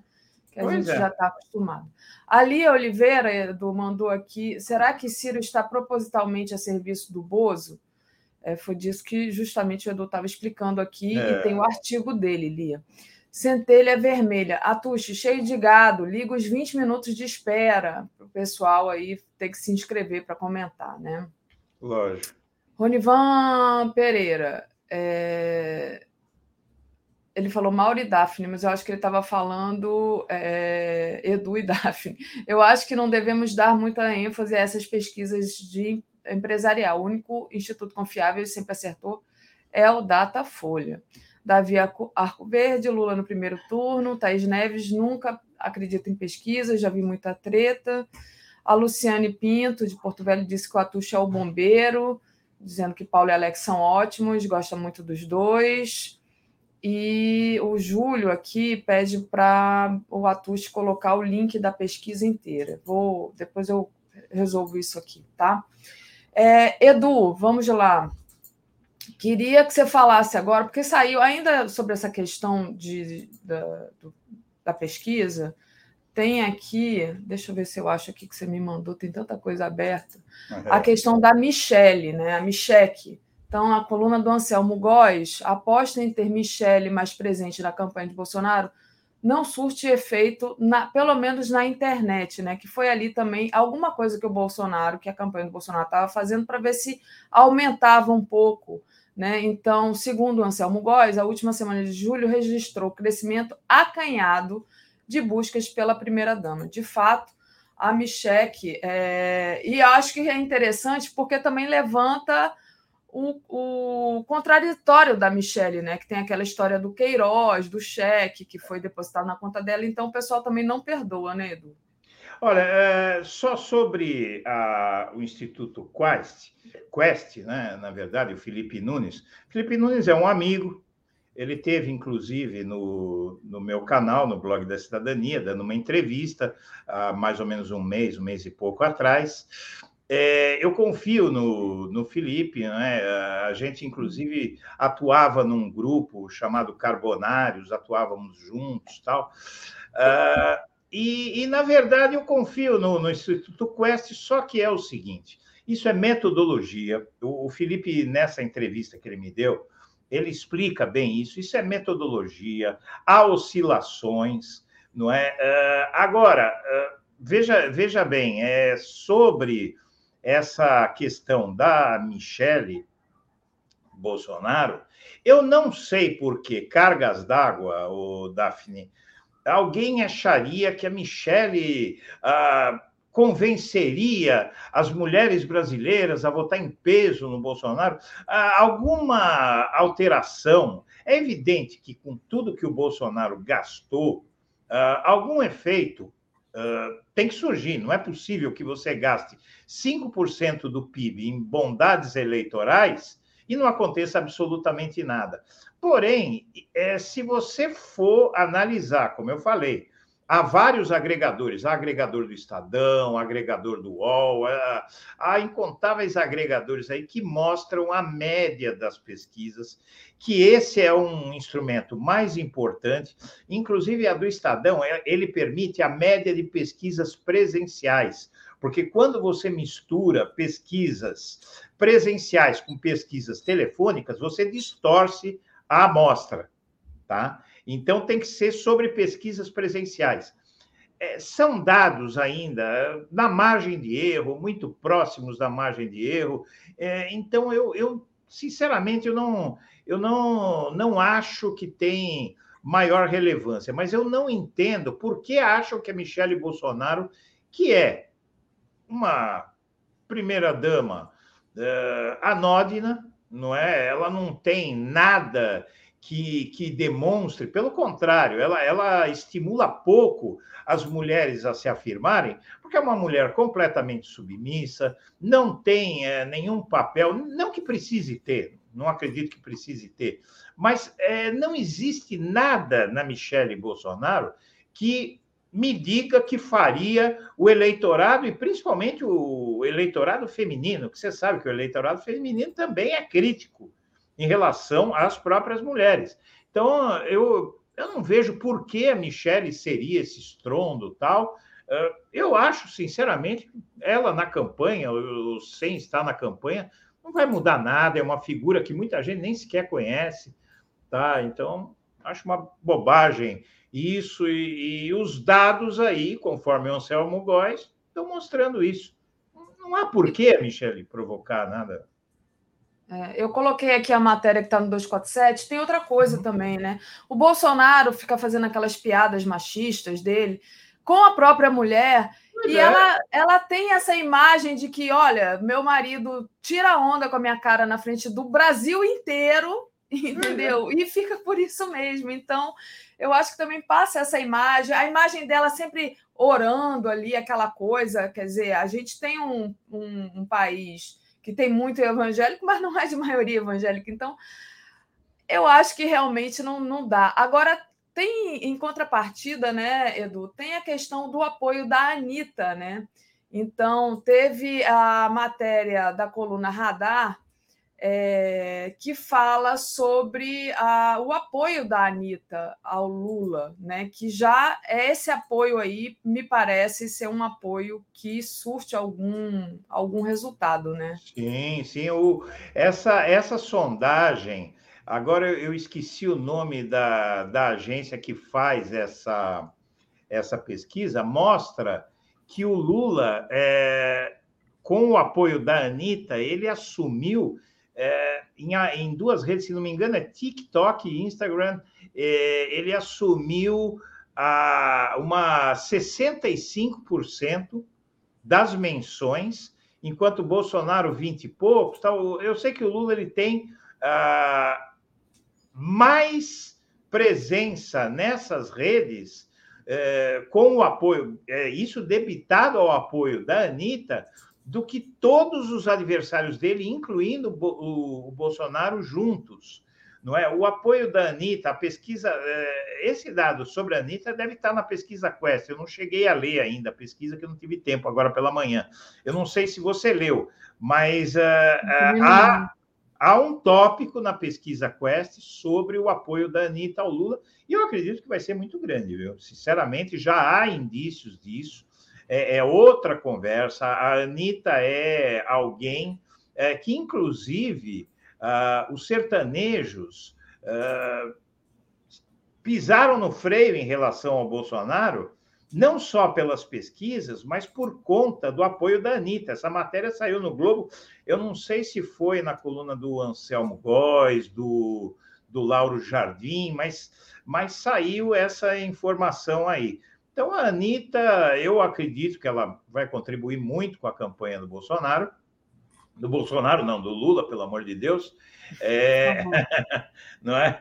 E, e eu tenho expectativa, porque a Anitta é um, é um furacão, né? E o apoio, a admiração a ela é justamente muito grande. É, é, é, é grande de forma justa, porque a Anitta é um fenômeno e eu fico bem mais tranquilo, até com o apoio dela, mas eu quero insistir numa coisa, Daphne. A minha preocupação maior não é em vencer a eleição. Veja, isso é uma questão minha, né? A forma como. Eu não acho que o Bolsonaro tem maiores chances de vencer o Lula. Sinceramente, eu não vejo isso. Uh, não tenho essa preocupação. Eu tenho preocupação de as eleições acontecerem e de o resultado ser respeitado. É isso que eu acho importante, isso que eu acho que é o foco. Porque se o Bolsonaro tivesse é, nessa toada que, que alguns veem, que algumas pesquisas podem sugerir, que há muito tempo, olha, agora vai surtir efeito.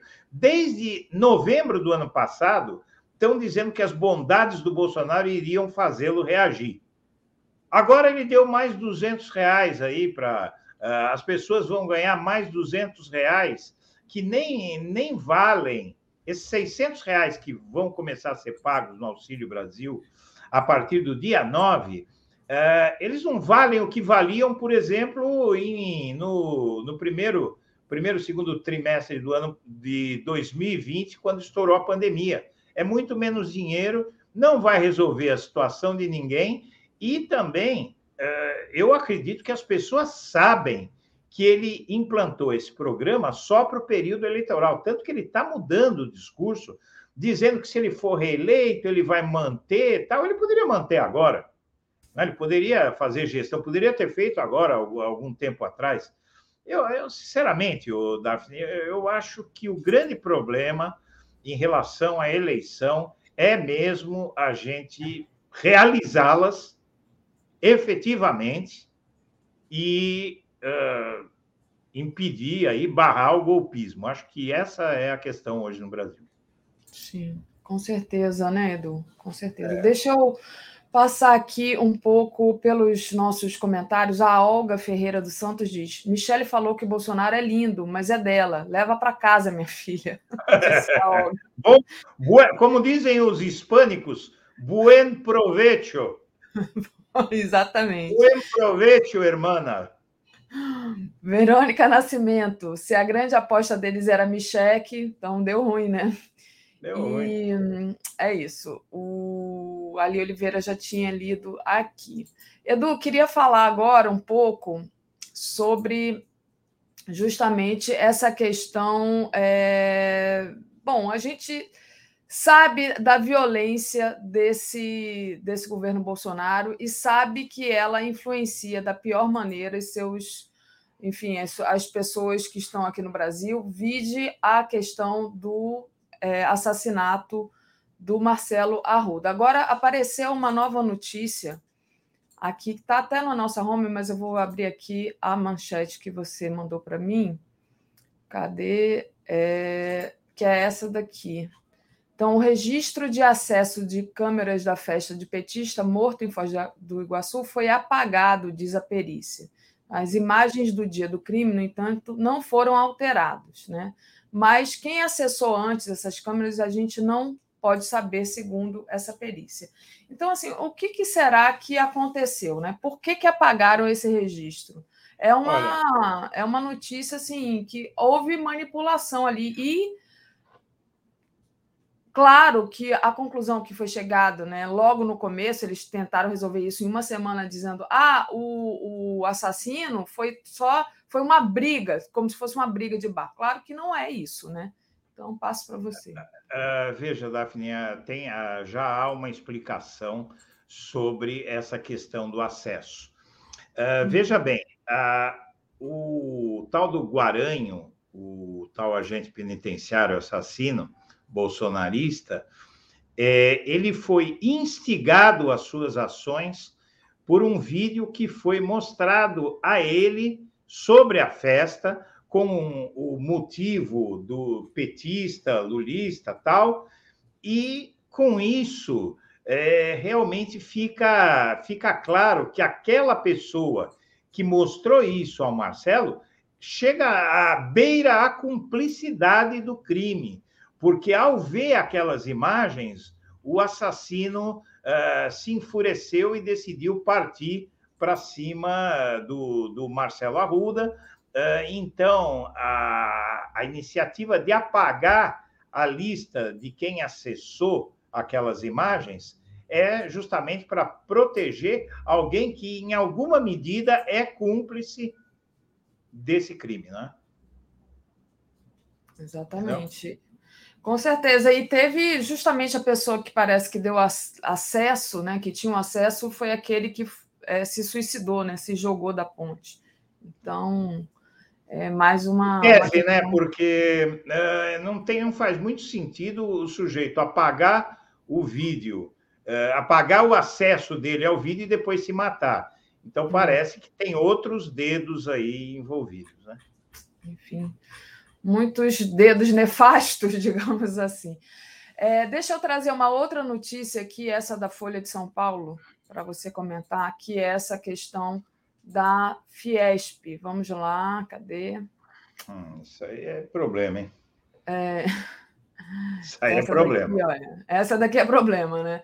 Fiesp é. procura a Secretaria de Segurança para tratar de visita de Bolsonaro e, alta, e ato na Paulista. Como você disse mais cedo aí para o Léo, o Bolsonaro está procurando tudo que ele pode para gerar um conflito, né, Edu? Então, é, veja, primeiro, primeiro fato, Bolsonaro seria sabatinado no dia 12 pela Fiesp. Ele pediu para transferir para um dia antes, para coincidir, com intenção óbvia, não é? ninguém é trouxa, é, com intenção óbvia de estar em São Paulo e na Avenida Paulista no dia da leitura da Carta pela Democracia, que pode virar, inclusive, uma marcha é, do Centro Acadêmico 11 de agosto até o Anhangabaú, até o Vale do Anhangabaú, numa manifestação que pode eventualmente se tornar muito grande, e a, além do fato de que haverá atos na Avenida Paulista nesse dia contra o Bolsonaro. Se o Bolsonaro estiver na Fiesp no dia 11, e a Fiesp, para quem não é de São Paulo, fica na mesma Avenida Paulista dos atos que PT, esquerda, né, a oposição vai realizar contra Bolsonaro na Paulista, uh, isso me parece ter o óbvio ímpeto de acirrar os ânimos. E o Bolsonaro quer os ânimos acirrados, e, na minha opinião, ele está pensando concretamente em cancelar a eleição.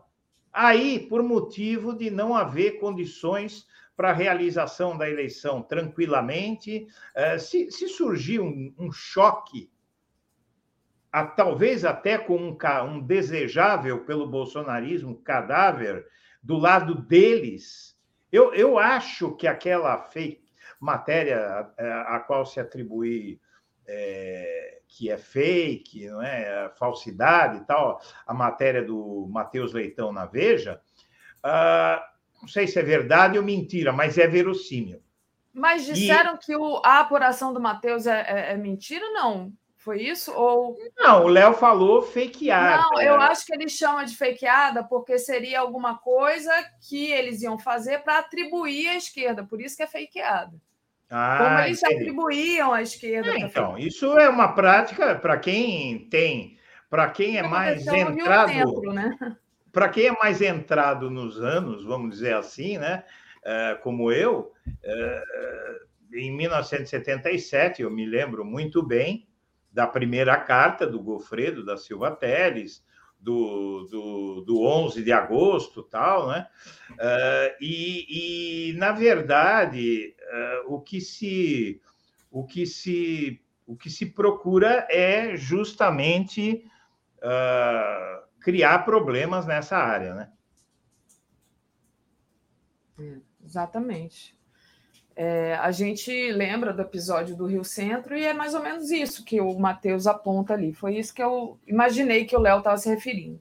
Uhum. Mas é isso, o Bolsonaro tentando criar o máximo de conflito que ele pode, né, para bagunçar, bagunçar as eleições, dizer que não tem condição, ou então puxar a pauta para ele, né, que é uma, uma prática Veja, dele. por que é que não houve eleição Uh, em 1900, se não me engano, a eleição uh, era em 1965, né?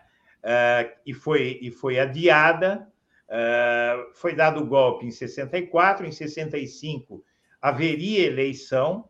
Agora não lembro se foi 65 ou 66, eh, mas em seguida ao golpe haveria eleição. Essas eleições foram canceladas e o recurso do militarismo. Veja, é, Bolsonaro é alguém que foi expulso do exército, quer dizer, ele foi ah, para a reserva, com uma promoção, inclusive, não é? Ah, após ele ter colocado uma bomba dentro do quartel, no banheiro, para conseguir aumento de salário. Se ele coloca uma bomba dentro do quartel, se arriscando a aferir os colegas dele, né, os companheiros dele de farda, é, o que é que ele não é capaz de fazer para manter o poder e fugir da prisão? Então, realmente a situação é muito preocupante. É, eles estão atrás de um cadáver do lado deles para se contrapor ao Marcelo Arruda. Eu, eu acredito nisso. E eh, a, sua, melhor solução para o Bolsonaro, que vai impedir uh, sanções, que vai impedir uh, maiores questionamentos, é uma, a explosão de violência, não é? Por isso que o, o presidente Lula já, já tem uh, pedido aí para não disputarem as ruas com o bolsonarismo no dia 7, não é? porque o que eles querem é confusão. Então, os nossos protestos têm que ser feitos uh, e planejados. Nossos protestos eu me atribuo porque eu me incluo entre aqueles que querem livrar o Brasil do Bolsonaro e que, uh, e que querem que e acham que quem tem melhor condição disso é o Lula. Então, esse o lado que está querendo a democracia é, precisa realmente ficar muito atento e fazer manifestações que não deem margem para confrontos com o bolsonarismo, porque é isso que eles querem. Isso é mel na chupeta para essa gente. Então, cabe a nós termos inteligência e não nos, uh, não nos expus, expormos a, a, ao plano maligno, criminoso é, do, do, do Bolsonaro, que eu acredito cada vez mais nesse plano. É, exatamente. Alguém escreveu aqui, eu coloquei na tela, acabei perdendo o nome da pessoa, porque foi chat comum aqui, só falta o Puma GT. Exatamente, eles estão é. aí, que se puderem, colocam a bomba. Aliás, o Bolsonaro já colocou a bomba, como acabou de dizer o Edu. Gilmar Leite, é, bom dia, Daphne, Eduardo, toda essa gente maravilhosa. Vamos junto, é 13. Obrigada, Gilmar, aqui pela contribuição. Pedir para o pessoal deixar o like, compartilhar essa live, é muito importante. Deixar o like e compartilhar a live também, gente. Quem puder, torne-se membro aí no YouTube, no botão tornar-se membro, ou faça uma assinatura solidária em brasil247.com.br apoio. Você também pode doar por Pix aqui, ó em cima, pix.brasil247.com.br. A Li Oliveira, minha amiga lá do Rio de Janeiro, ela diz crime de incitação ao crime, falando das imagens é, que levaram o, o assassino de Marcelo Arruda até lá o, a é. festa né, que ele comemorava. E é isso mesmo, Li. E aí, ainda falando, peraí, tem mais uma aqui. Ah, Carla Toscani, falem sobre a tentativa de tirar o poder da PM dos governadores. Exatamente, ainda estão armando essa, né? Que é ali para ver se a PM, como é que se diz, é, dá sustentação. parece que o Lira barrou isso aí, não? Hã? Parece que o Lira barrou isso, viu?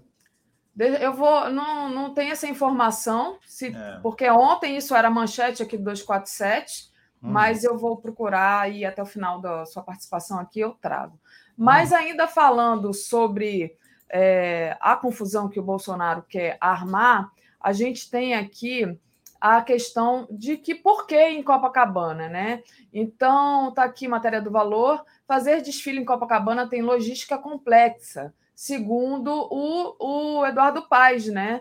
É, ontem a gente anunciou que ele tinha resolvido fazer em Copacabana, sempre foi na Presidente Vargas, ele resolveu fazer em Copacabana, que é menor, pode dar mais confusão. Imagina aquele povo todo indo para a praia no final de semana e ter desfile é, cívico lá no, na, na praia de Copacabana. É complicado. Então, o Eduardo Paz já disse que é complicado. Disse também, ontem apareceu essa notícia, que ele não tinha sido consultado. E quem monta tudo, gente, é a prefeitura. É a né? prefeitura. Né? Então... Não, e tem mais, oh, Daphne. Uh, veja bem, na Avenida Atlântica, né, quem conhece Copacabana, é, sabe que a Avenida Atlântica é um, uma via muito importante vai ter que construir arquibancadas ali, vai ter Sim. que interromper o trânsito, não é? E vai ter que deslocar tanque de guerra blindados pelas ruas de Copacabana. É, quer dizer, é, é, realmente é uma operação complexa, não, não, vamos dizer que é impossível, né? Mas é complexa, uh, é um justo castigo uh, para uma grande parcela dos bolsonaristas cariocas que ali residem, né?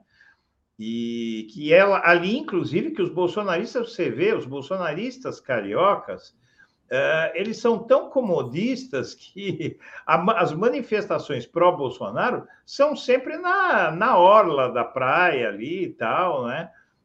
Uh, distante da, da maioria esmagadora da população do Rio, né?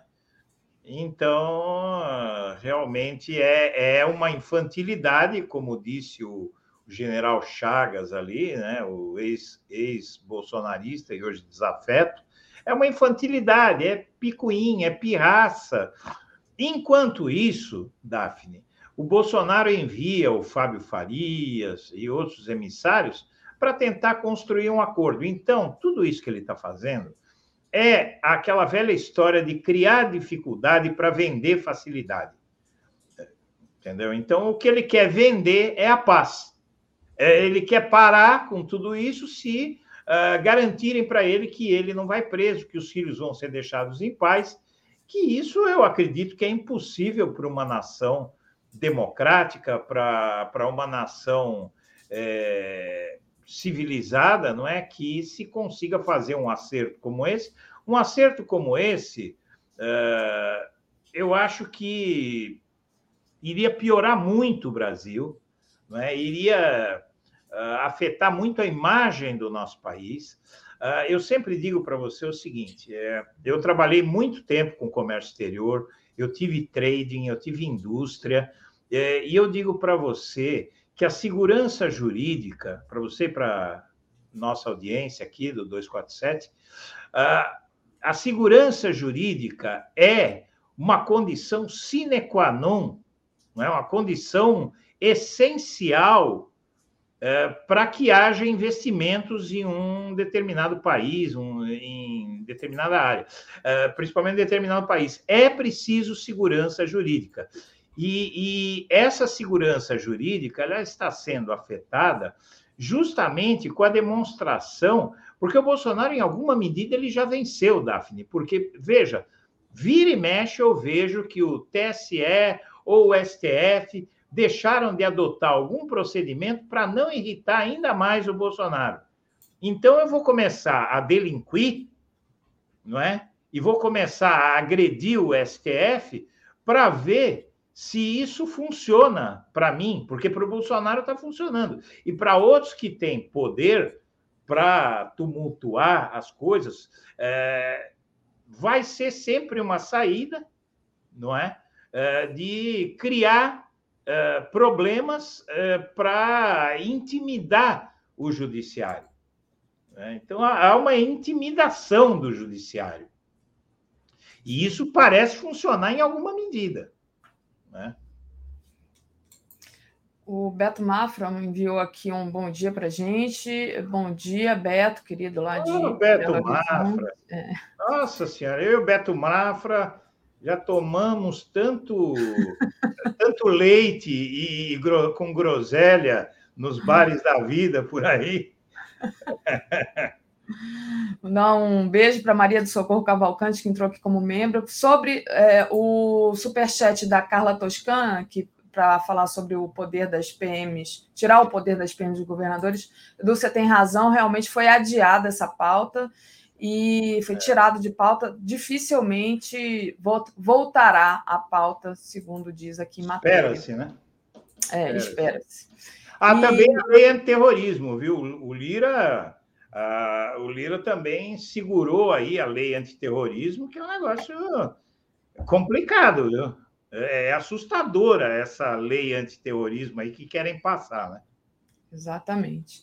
Edu, ainda falando um pouco, é, Agora vamos falar do TSE. Você estava falando aí do judiciário sendo, é, digamos assim, atacado, mas vamos falar do TSE, que essa matéria aqui do Estadão, o TSE monta estratégia anti-hacker após alerta de ataques nas eleições.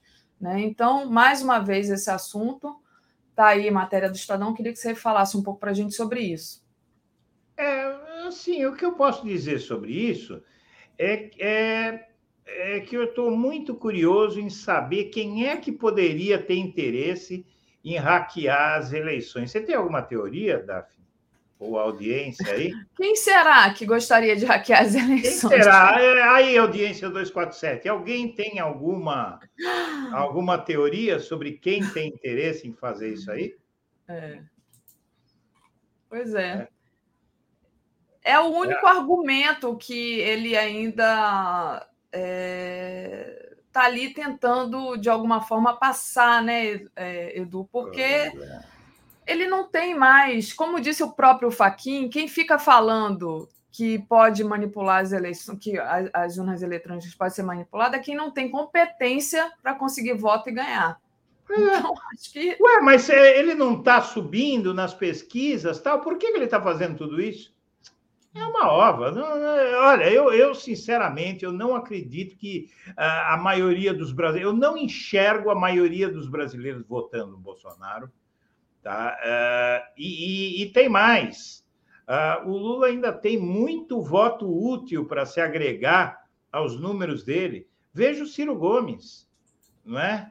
Veja o Ciro Gomes. Quer dizer, eu acho que é, é, agora você tem o Janones só nessa pesquisa que saiu, se você tirar o Janones, quem é que, que sai beneficiado? É, é fácil de prever. Se você tirar o, o coach lá, o presidenciável coach, que ele tenha 1%, mas como a diferença é muito pequena, é, que, que essas pesquisas estão mostrando, são dois, três pontos, aí no máximo quatro. É, então, com, esse, com, essa, com essas desistências, e, e também com a, o despertar do eleitor do Ciro Gomes, não é? Ah, então, o despertar do Ciro Gomes, eh, do, do, eleitorado do Ciro Gomes, deve ainda ah, ajudar mais o Lula, e tem a hora do colégio, do, do horário eleitoral, onde o Lula e o PT vão contar a história que muitos não fazem ideia direito do que se trata sobre a recuperação dos direitos políticos do Lula, sobre a fraude processual do Sérgio Moro, Porque, veja bem, a suspeição do Sérgio Moro se deveu a, a uma acusação implícita na decisão do STF, que é de fraude processual. Ele fraudou o processo porque ele tinha interesse em que o Lula fosse condenado. Essa história ainda não foi contada como deve e será contada na eleição. Ela é muito forte. A decisão da ONU tem muita coisa, tem muita água para passar debaixo da, da ponte. E o Bolsonaro ele não está fora de si dessa forma à toa. Se ele estivesse uh, apostando uh, que iria funcionar uh, essa PEC das bondades, e não só a PEC, né, porque as bondades não se resumem à PEC das bondades, elas ultrapassam a PEC das bondades, né? tem renúncia fiscal, tem uma série de coisas. Então, eu acredito que, sinceramente, nem o Bolsonaro acredita que ele pode vencer a eleição. É isso que eu acho. Sim, ele já está falando que está com medo de ser preso. Vai, vai, vai atirar para matar em que tentar prender, precisam é? avisá-lo que a polícia também anda armada. Né? Então... É, só só para colaborar aí com o que você falou, né? Depois do avante de Janones, Lula busca acordo com o PROS para vencer em primeiro turno. Se houver acordo, a candidatura de Pablo Marçal à presidência será retirada. É a caravana do Lula, né? Está todo mundo embarcando nela. E, como ele previu. É, como ele previu, justamente. A, um, Beto Mafra diz assim: Ciranha despertou no susto. O Beto, muito engraçado sempre nas suas é... É, construções de frase aqui. E deixa eu colocar aqui uma outra matéria do valor que você me enviou, que é essa daqui, olha. Manifesto pela democracia pode virar marcha. Ato que Bolsonaro chama de elitista se aproxima de 700 mil adesões e pode chegar ao, a Ayangabaú. Então, aquela discussão que, inclusive, foi acalorada aqui mais cedo, né? De Paulo e Alex, né? Então, pode virar aí um grande, grande ato, mesmo sendo é, num dia de semana de manhã, né, Edu? Pois é. Uh, na verdade, é, isso eu uh, dificulta um pouco, mas tem a data simbólica de 11 de agosto, né? Uh, para o Centro Acadêmico 11 de agosto. É, então, realmente, é, eu acho que tem tudo a ver que se organize essa marcha. eu, particularmente, pretendo apoiar. Eu quero pedir a, a, todos da audiência do 247 que trabalhem por, esse, por essa carta pela democracia, por angariar assinaturas, por se engajar em quem for de São Paulo, se engajar nessa eventual marcha. É muito importante esse documento e, na verdade, é um documento que o, ao qual o Bolsonaro se opõe furiosamente e, como diz o Marrei, que é um dos autores de, dessa carta, não é? Uh, essa, essa carta, é, ela, a rejeição do Bolsonaro a essa carta o coloca como adversário da democracia. Uh, inclusive, é, porque os, os, autores dessa carta dizem o seguinte: que uh, criticar uma carta que não cita o Bolsonaro, é, que cita uh, o apoio de todos à democracia significa que a pessoa não quer democracia. Inclusive, o Bolsonaro deu uma declaração recente muito importante, viu, Daphne? Uh, ele disse o seguinte: a, a, pessoa prefere um ladrão democrático, uh, um ladrão defensor da democracia, do que um honesto defensor de um outro regime. Isso aí é o sincericídio, né? Ele eu é sempre sincero, Bolsonaro. Inclusive, quem ajudou a eleger o Bolsonaro sabia que ele era desse jeito, mas agora está desembarcando dele, né? Pois é, pois é. E, e eu realmente acredito que o Bolsonaro não, não está acreditando no seu taco. Né? Ele acredita no, no taco do golpismo e do. Eh, eu, eu acho que hoje o grande risco depois dos, uh, dos recados dos Estados Unidos aos militares, o Daphne, uh, eu acredito que o risco maior não é de quartelada, nem de polícia na rua, nem nada. Eu acho que o risco maior nesse momento seria uma solução uh, salomônica dos golpistas, não é? Seria adiar as eleições para ganhar tempo. Entende? Eles precisam ganhar tempo porque hoje realmente você tem, é, uma uh, veja que o, o Bolsonaro conseguiu fazer os Estados Unidos apoiar a democracia brasileira. É, então, isso, pelo menos um milagre, ele já produziu. É? Uhum. Porque um milagre ele já produziu, porque a gente sabe quantas, quantos, uh, quantas rupturas democráticas os Estados Unidos têm no seu currículo, né? E hoje, por incrível que pareça, uh, veja, nós estamos aí com a centro-direita, uh, com todos os que infernizaram o PT do mesmo lado. E, e aí o Léo, eu lembro que a semana passada ele falou que eu profetizei, não sei o quê, mas, mas na verdade, a forma como o Bolsonaro atua, o, hoje o, o, você tem um, uma coluna no, no Globo uh, dizendo que pela primeira vez banqueiros e empresários Uh, se opõem a Bolsonaro.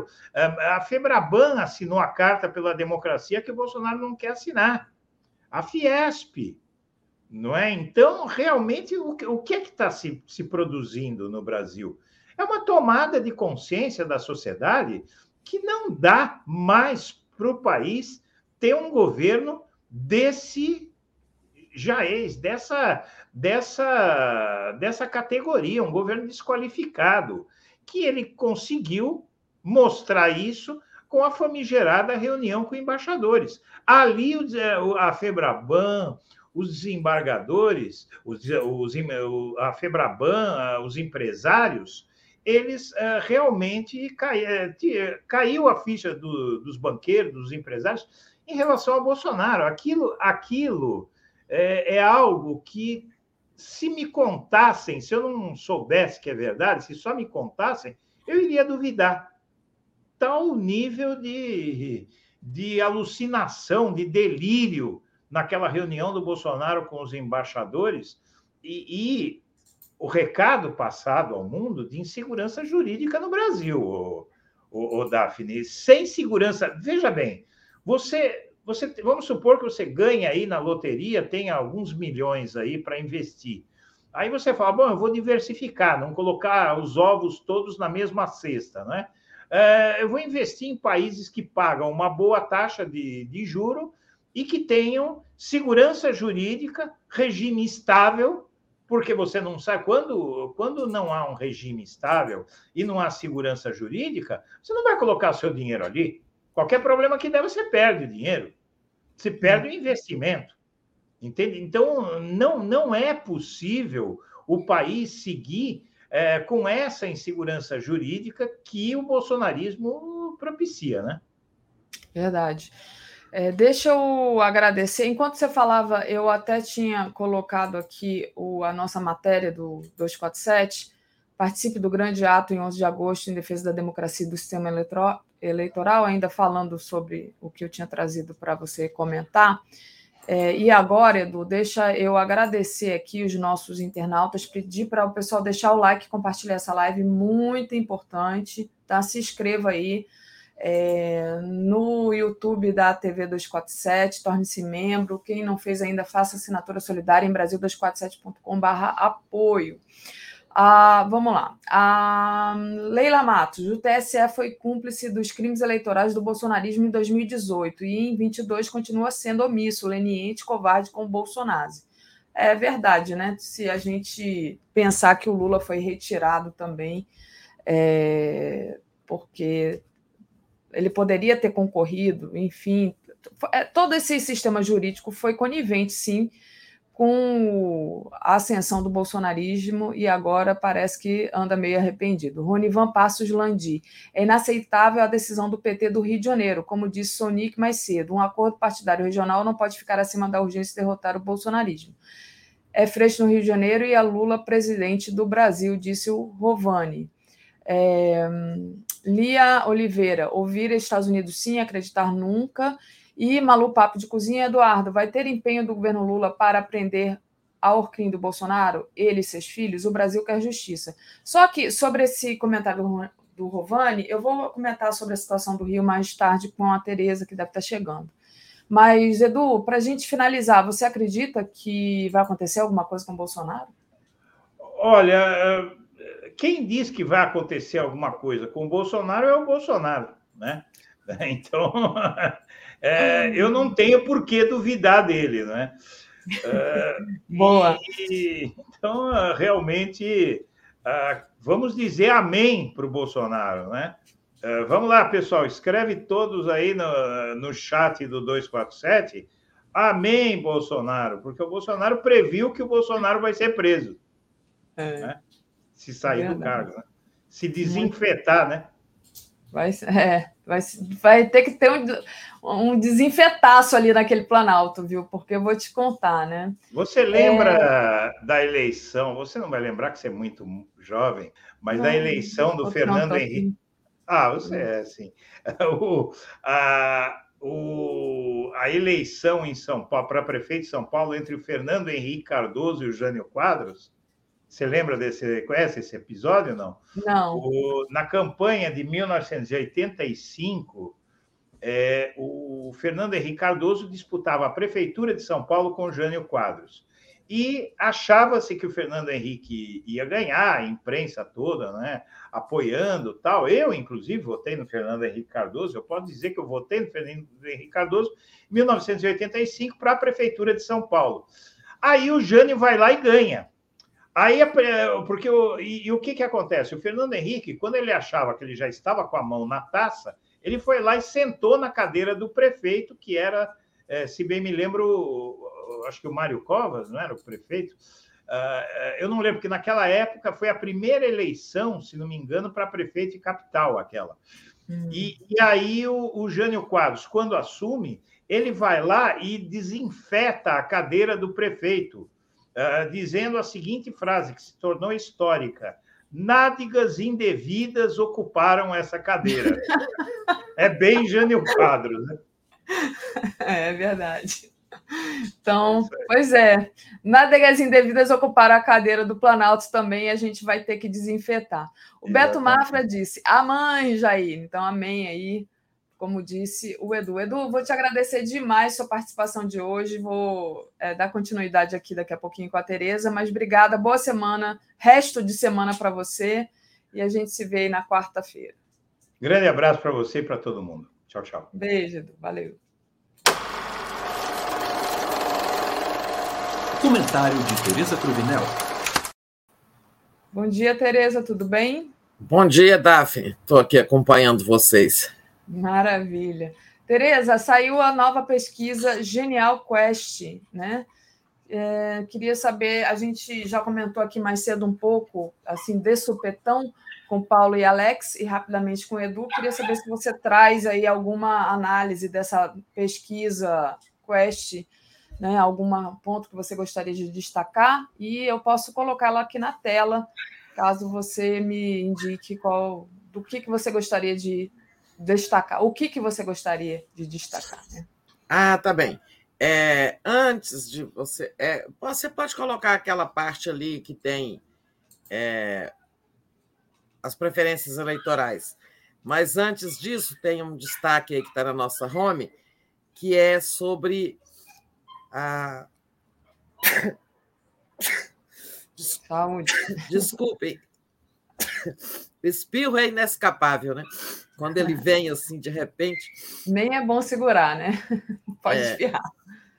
Então, é, essa parte aí, geral, que não é de eleição, mas sobre uh, o impacto das medidas eleitoreiras do Bolsonaro, né, como auxílio emergencial e tal, é, temos aí esse destaque de que 82% sabem do aumento de 400 para 600 reais.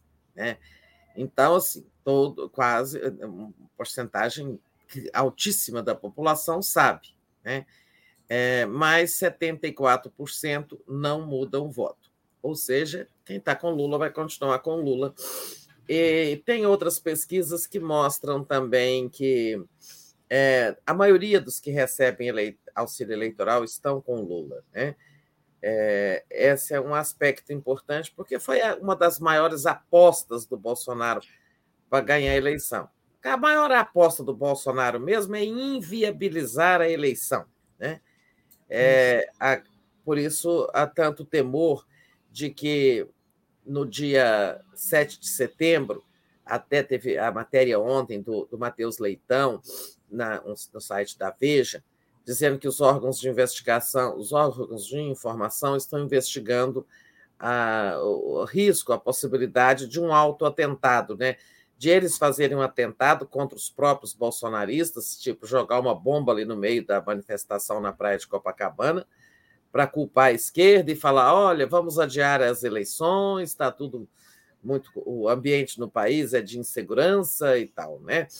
A gente não descarta isso. É, eles são capazes de tudo.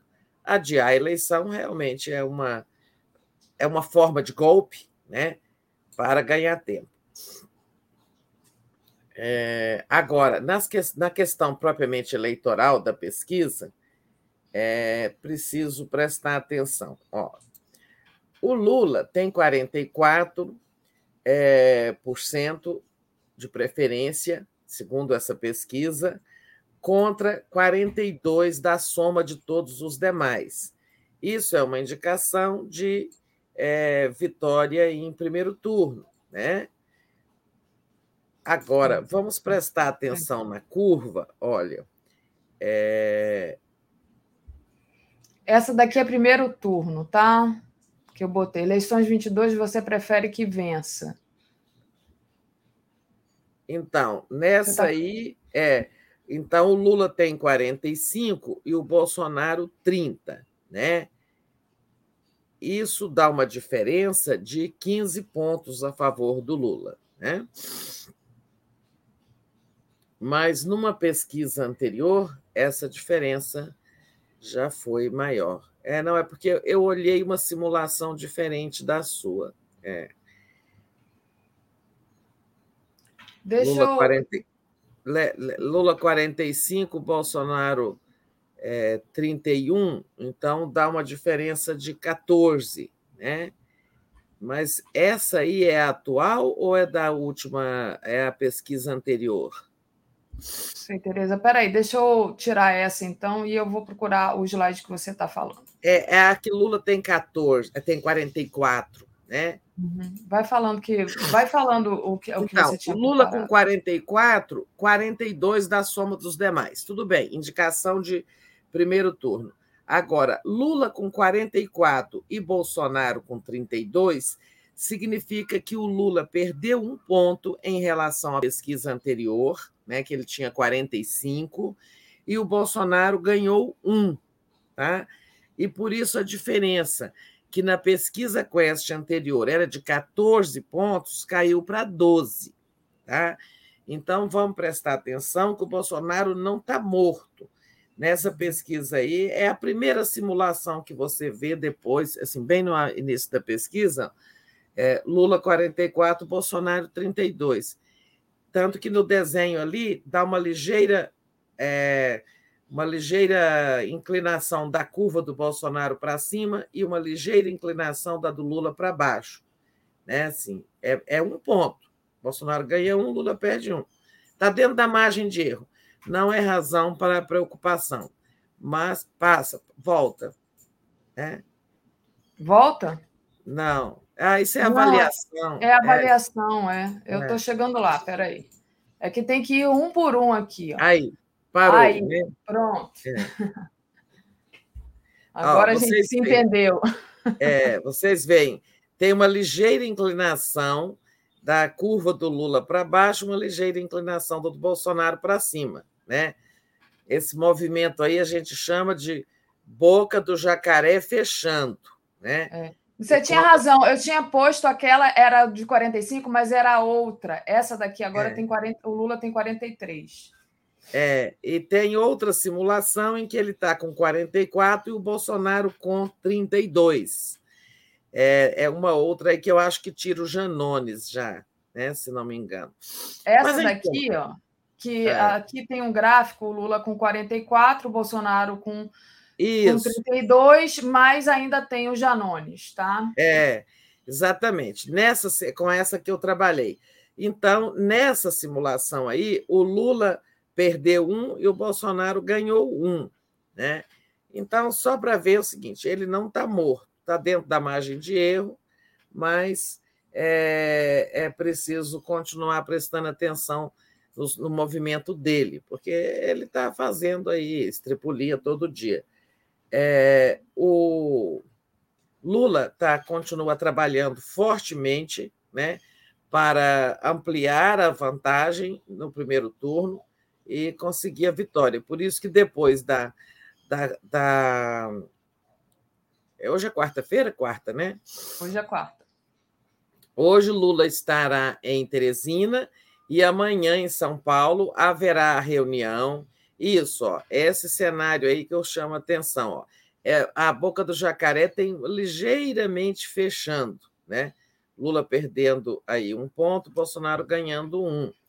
É, não estou fazendo é, pavor com isso, não é nada, está dentro da margem de erro da pesquisa, mas é preciso trabalhar e o Lula está atento a isso. Amanhã terá em São Paulo a reunião que vai confirmar a adesão de André Janones, né? Uhum. E, e, agora o Lula está trabalhando para ganhar o apoio do PROS, que é um partido até que já apoiou o governo dele no passado. É, não tem nenhum candidato, né? o PROS não tem candidato a presidente, mas é um partido aí que também é mais um partido a somar voto, a somar apoio, em suma, e fechando o arco das alianças né? e isolando, deixando cada vez mais isolado o Bolsonaro. Por hora é o que dá para falar dessa pesquisa. Eu não examinei o detalhamento dela é, por região, mas não tem muita novidade. É, o Lula continua favorito entre as mulheres, né? mas teve uma ligeira queda, então está em sintonia com outras pesquisas que já mostraram o Bolsonaro se recuperando entre as mulheres, né? Ó, Nessa pesquisa aí, ele ganhou um ponto entre as mulheres, né? 27 para 28. Ele ganhou também um ponto entre ganhou lá 34 36, dois entre os homens. Então, assim, está havendo mexida positiva mínima, mas nessa pesquisa há mexidas positivas, por mínimas que sejam, do, do Bolsonaro. Né? Uhum. Tem é aqui estimulada por idade também, né? É, é por idade, então, né? Olha, acho preocupante essa aí, ó, em que o Lula sempre foi altamente favorito é, entre os jovens de 16 a 24 anos, teve uma queda, né? É, depois ele vai bem ali entre os. Ele, ele sobe bem entre os que têm mais de 60 anos, e tal. Isso tudo é, está em sintonia. Mas olha, o Bolsonaro cresceu entre os jovens, o que é um absurdo, mas cresceu é, de 25 para 31. Essa é inacreditável, né? Ele cresceu um pouquinho também dos 25 a 34, depois caiu, caiu. É, no, nas regiões também, não tem. Se você achar o gráfico das regiões. Acho, peraí. Nordeste, aí, ó. Nordeste. Lula disparado, 61, Bolsonaro, 20.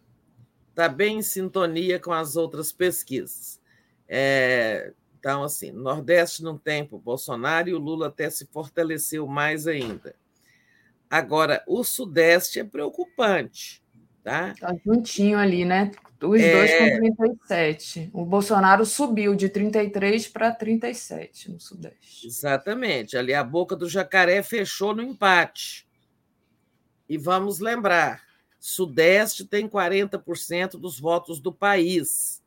Daí a importância que o Lula está atribuindo ao acordo com Janones, né, porque é de Minas, o Janones fortalece é, a votação em Minas, onde o Lula já é favorito, mas ali a gente vamos até recordar a mística de que quem perde em Minas perde a eleição para presidente, quem ganha em Minas é vitorioso para presidente. É, é como se fosse ali o, a média do país, né? Então, olha, Sudeste não está bom. E no uhum. Sul, no Sul também está muito embolado, mas o, o, Bolsonaro... o, Lula teve um aumentozinho no Sul e o Bolsonaro permaneceu a mesma coisa.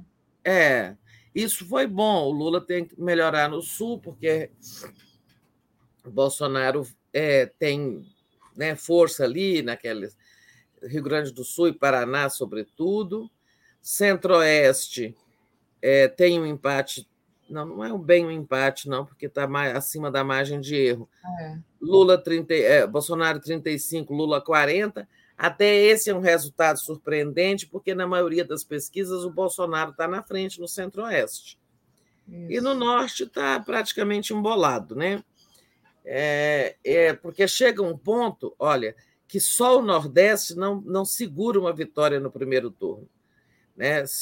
Embora o Lula esteja lá em cima, mas parece que o limite de crescimento dele também existe no Nordeste, não vai chegar a 100%. Né? Claro que a gente sabe que o Brasil não é homogêneo. Lula não vai chegar. A, estando com 61 já é alto demais. Então tem que crescer em outros lugares. É, embora também a gente perceba que o Lula está investindo muito no Nordeste. Né?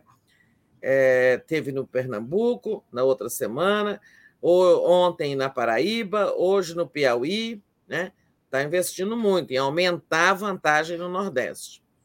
Mas é isso, não é nada assim preocupante, não, não estou fazendo alarido, não, mas o Bolsonaro não está morto. É né? isso que a pesquisa não. mostra.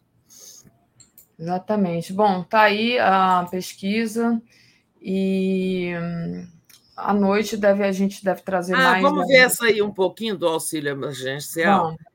Ah, então, olha aqui, olha, é, que recebe o auxílio Brasil, o Lula caiu de, acho que aqui era 62 para 52, e o Bolsonaro subiu de 27 para 29. E não recebe Auxílio Brasil, o Lula estava com 43, está com 41, e o Bolsonaro estava com 33 e agora está com é, 34. 34. Né?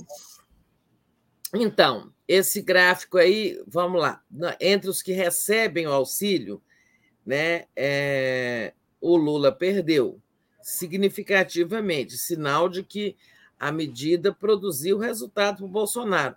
Não tanto quanto ele esperava, porque ganhou dois pontos, é, e o Lula perdeu é, 62 para 52. Se for isso, são 10 pontos. É não, é muito... não, não é não. Não pode ser, porque aqui, olha, quase na mesma altura, tá? Não, é, pode ser sim, 62 para 52, perdeu 10 pontos. É isso mesmo. É, é, é eu acho. Ainda em cima do número. Né? É, eu acho um pouco exagerado isso, tá? Não estou aqui para ficar questionando pesquisa, porque é, a gente nem, nem, nem dispõe dos elementos, né?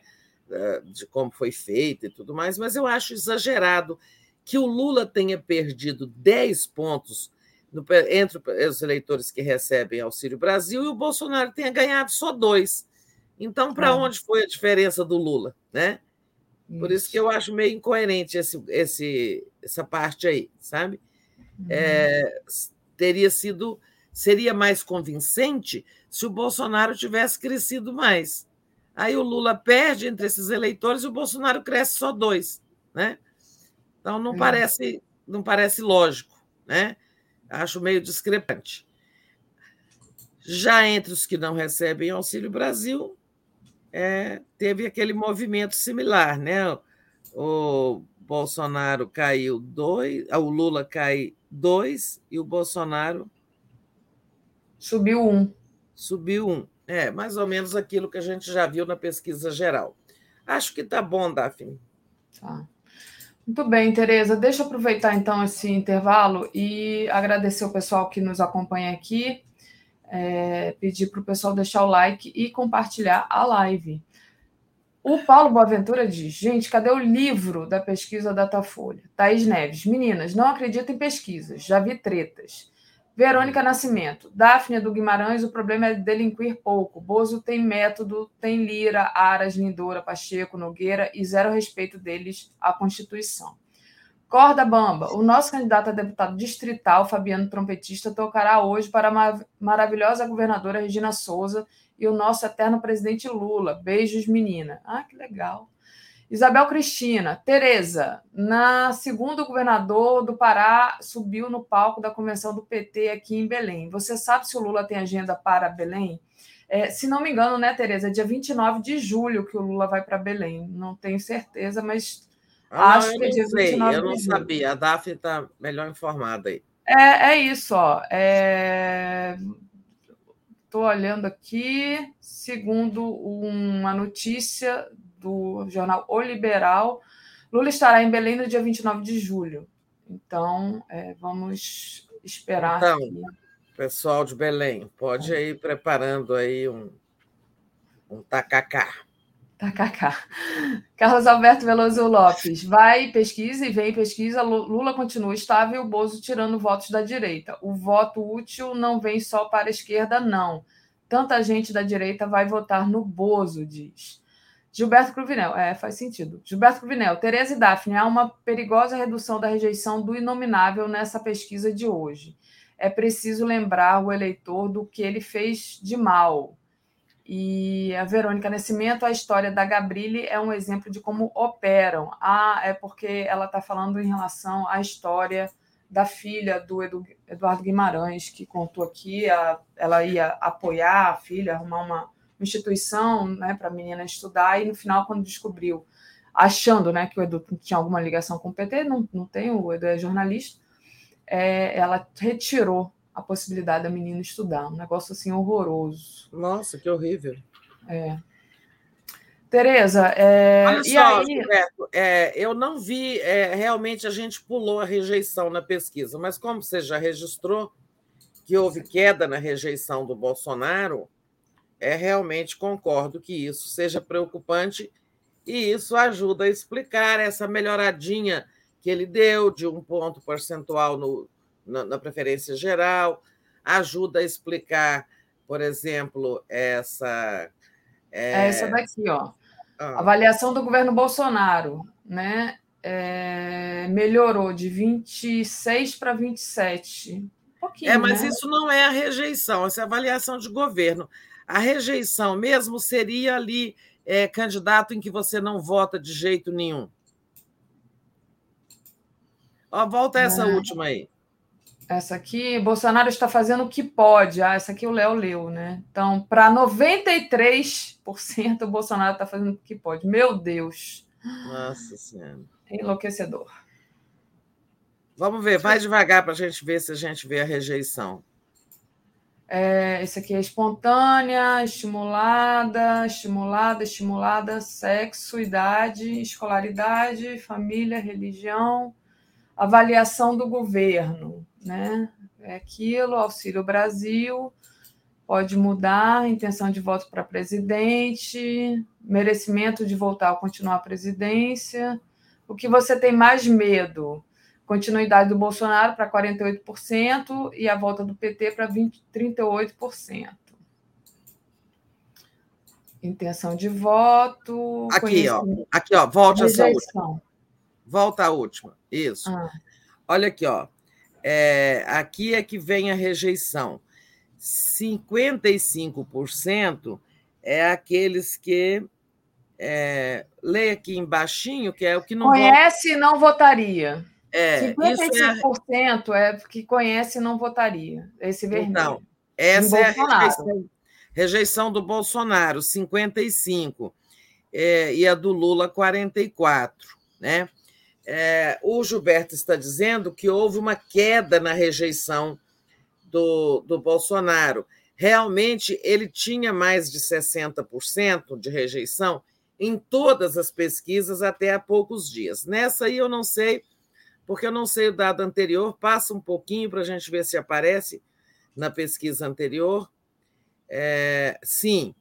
É, então, o Bolsonaro, é, a, que agora está com 55, ele já teve 60, 59, 56 e agora 55. É, Ou então seja, tá nas últimas quatro pesquisas, lá, a boca do jacaré fechando, ele melhorando mesmo na rejeição. Né? E a do Lula subiu, que já foi 40, 41. subiu para 41, agora para 44. Ó, boca de jacaré fechando é, é perigoso, exige atenção.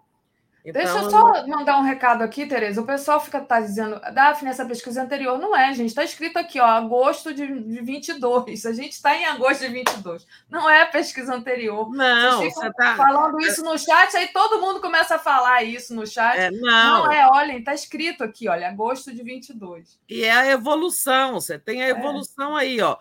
A pesquisa atual, que é essa de hoje, 55 de rejeição do Bolsonaro, na anterior 59, né?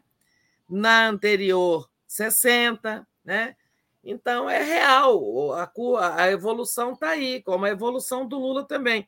O ponto mais baixo de rejeição do Lula foi lá atrás, né? 39. Depois ela ficou bastante estável, sempre ali entre 40 e 43, 40, subiu para 41 para 44. Isso é real. Né? Isso é real, assim, não estou dizendo que a pesquisa está captando a realidade.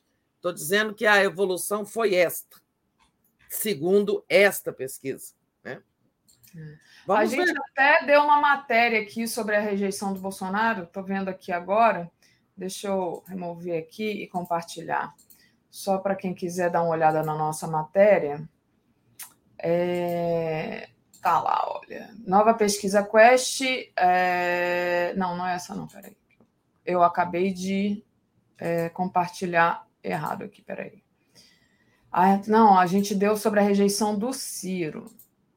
Ainda não tive tempo de ler, porque estava aqui. Ah, rejeição do Ciro é semelhante à de Bolsonaro. Então, é, foi uma matéria que nós demos. Favorito para vencer o pleito, Lula aparece em terceiro lugar no quesito, quesito rejeição. Então, antes do, da rejeição do Lula, ainda tem a rejeição do Ciro. É, a gente viu ali no gráfico há pouco. É do Bolsonaro, a maior, seguida do Ciro, depois é que vem o Lula em terceiro lugar. Mas, gente, vamos em frente, porque essa pesquisa aí é, tem, ela é uma pesquisa telefônica, se não me engano, né? tem tem essas discrepâncias que nós já apontamos, é essencial, essas coisas que chamam a atenção, e vamos ver se elas são confirmadas por outras pesquisas. Vamos ver se uma nova pesquisa vai trazer queda da rejeição do Bolsonaro, vamos ver se uma nova pesquisa vai trazer crescimento ligeiro do Bolsonaro, né, e, e queda ligeira do Lula. É, se realmente lá no Nordeste é, tá assim, esse quadro. Em suma, vamos comparando, tá? Vamos para frente, que tem muito assunto. Ótimo, Tereza, vamos lá. E deixa eu, eu já li aqui os, os superchats já, né? Então, era justamente superchat que a gente estava respondendo sobre é, do ah, é, é, é, é. É, deixa eu pedir para você comentar é, a questão do ministro da, da, Defesa que pediu acesso com urgência ao código-fonte das urnas eletrônicas, é, que já está aberto desde outubro do ano passado, né, Tereza? O, o TSE marcou para hoje. E aí a gente vê, né? É uma questão de provocação, de criar confusão, de, de pautar também, penso eu, né? Como é que você viu uhum. essa questão aí, Tereza? É, isso aí é uma provocação, né? Porque eu não acredito que o ministro da Defesa não soubesse, antes de escrever esse ofício, que o código-fonte está disponível desde outubro do ano passado. Né? Então, escrevesse, eles pediram também, a Ministério da Defesa pediu também a outras informações, não foi só o acesso ao código-fonte, fez outros pedidos. Mas é, essa aí chamou atenção porque é uma coisa que já está divulgado, já está aberta. Eu me lembro exatamente quando o TSE anunciou que o código-fonte estava disponível para quem quisesse. Né? Claro que não é qualquer um, você tem que chegar lá, tem que ser, se apresentar, tem que ser uma pessoa jurídica, etc. É, e o TSE rapidamente prontificou para receber hoje essa delegação, os técnicos estão Ministério da Defesa. Olha, está aí o código-fonte, podem examinar e tal. Porque as Forças Armadas, este ano, elas se ca candidataram a figurar entre as entidades que vão fiscalizar as eleições, as entidades externas. Né? O TSE sempre abre uma candidatura lá para entidades que queiram fazer a fiscalização externa, porque tem a fiscalização da própria Justiça Eleitoral, né? do TSE e dos TRS. Então, as Forças Armadas, dessa vez, se candidataram, né? Claro, faz parte do roteiro que está aí no ar. Né? Vão ter acesso a tudo lá, vão participar da fiscalização. É...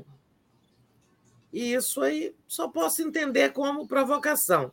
Mas mostra o quê? Governo, Bolsonaro e Forças Armadas, né, melhor dizendo, continuam com esse diapasão, né? não vão mudar o discurso até o dia da eleição, o discurso de colocar em dúvida o sistema eleitoral, de enfiar minhoca na cabeça da população, tentando enfiar desconfiança da eleição, do sistema eleitoral. Eles vão seguir nisso. Os próprios ministros do TSE já disseram que, olha, se isso tivesse que tomar jeito, se eles fossem ser convencidos de que está tudo bem com a nossa eleição, com o nosso sistema. Eles já tinham se convencido, eles não querem se convencer e não vão mudar de, de, de, de discurso. Né?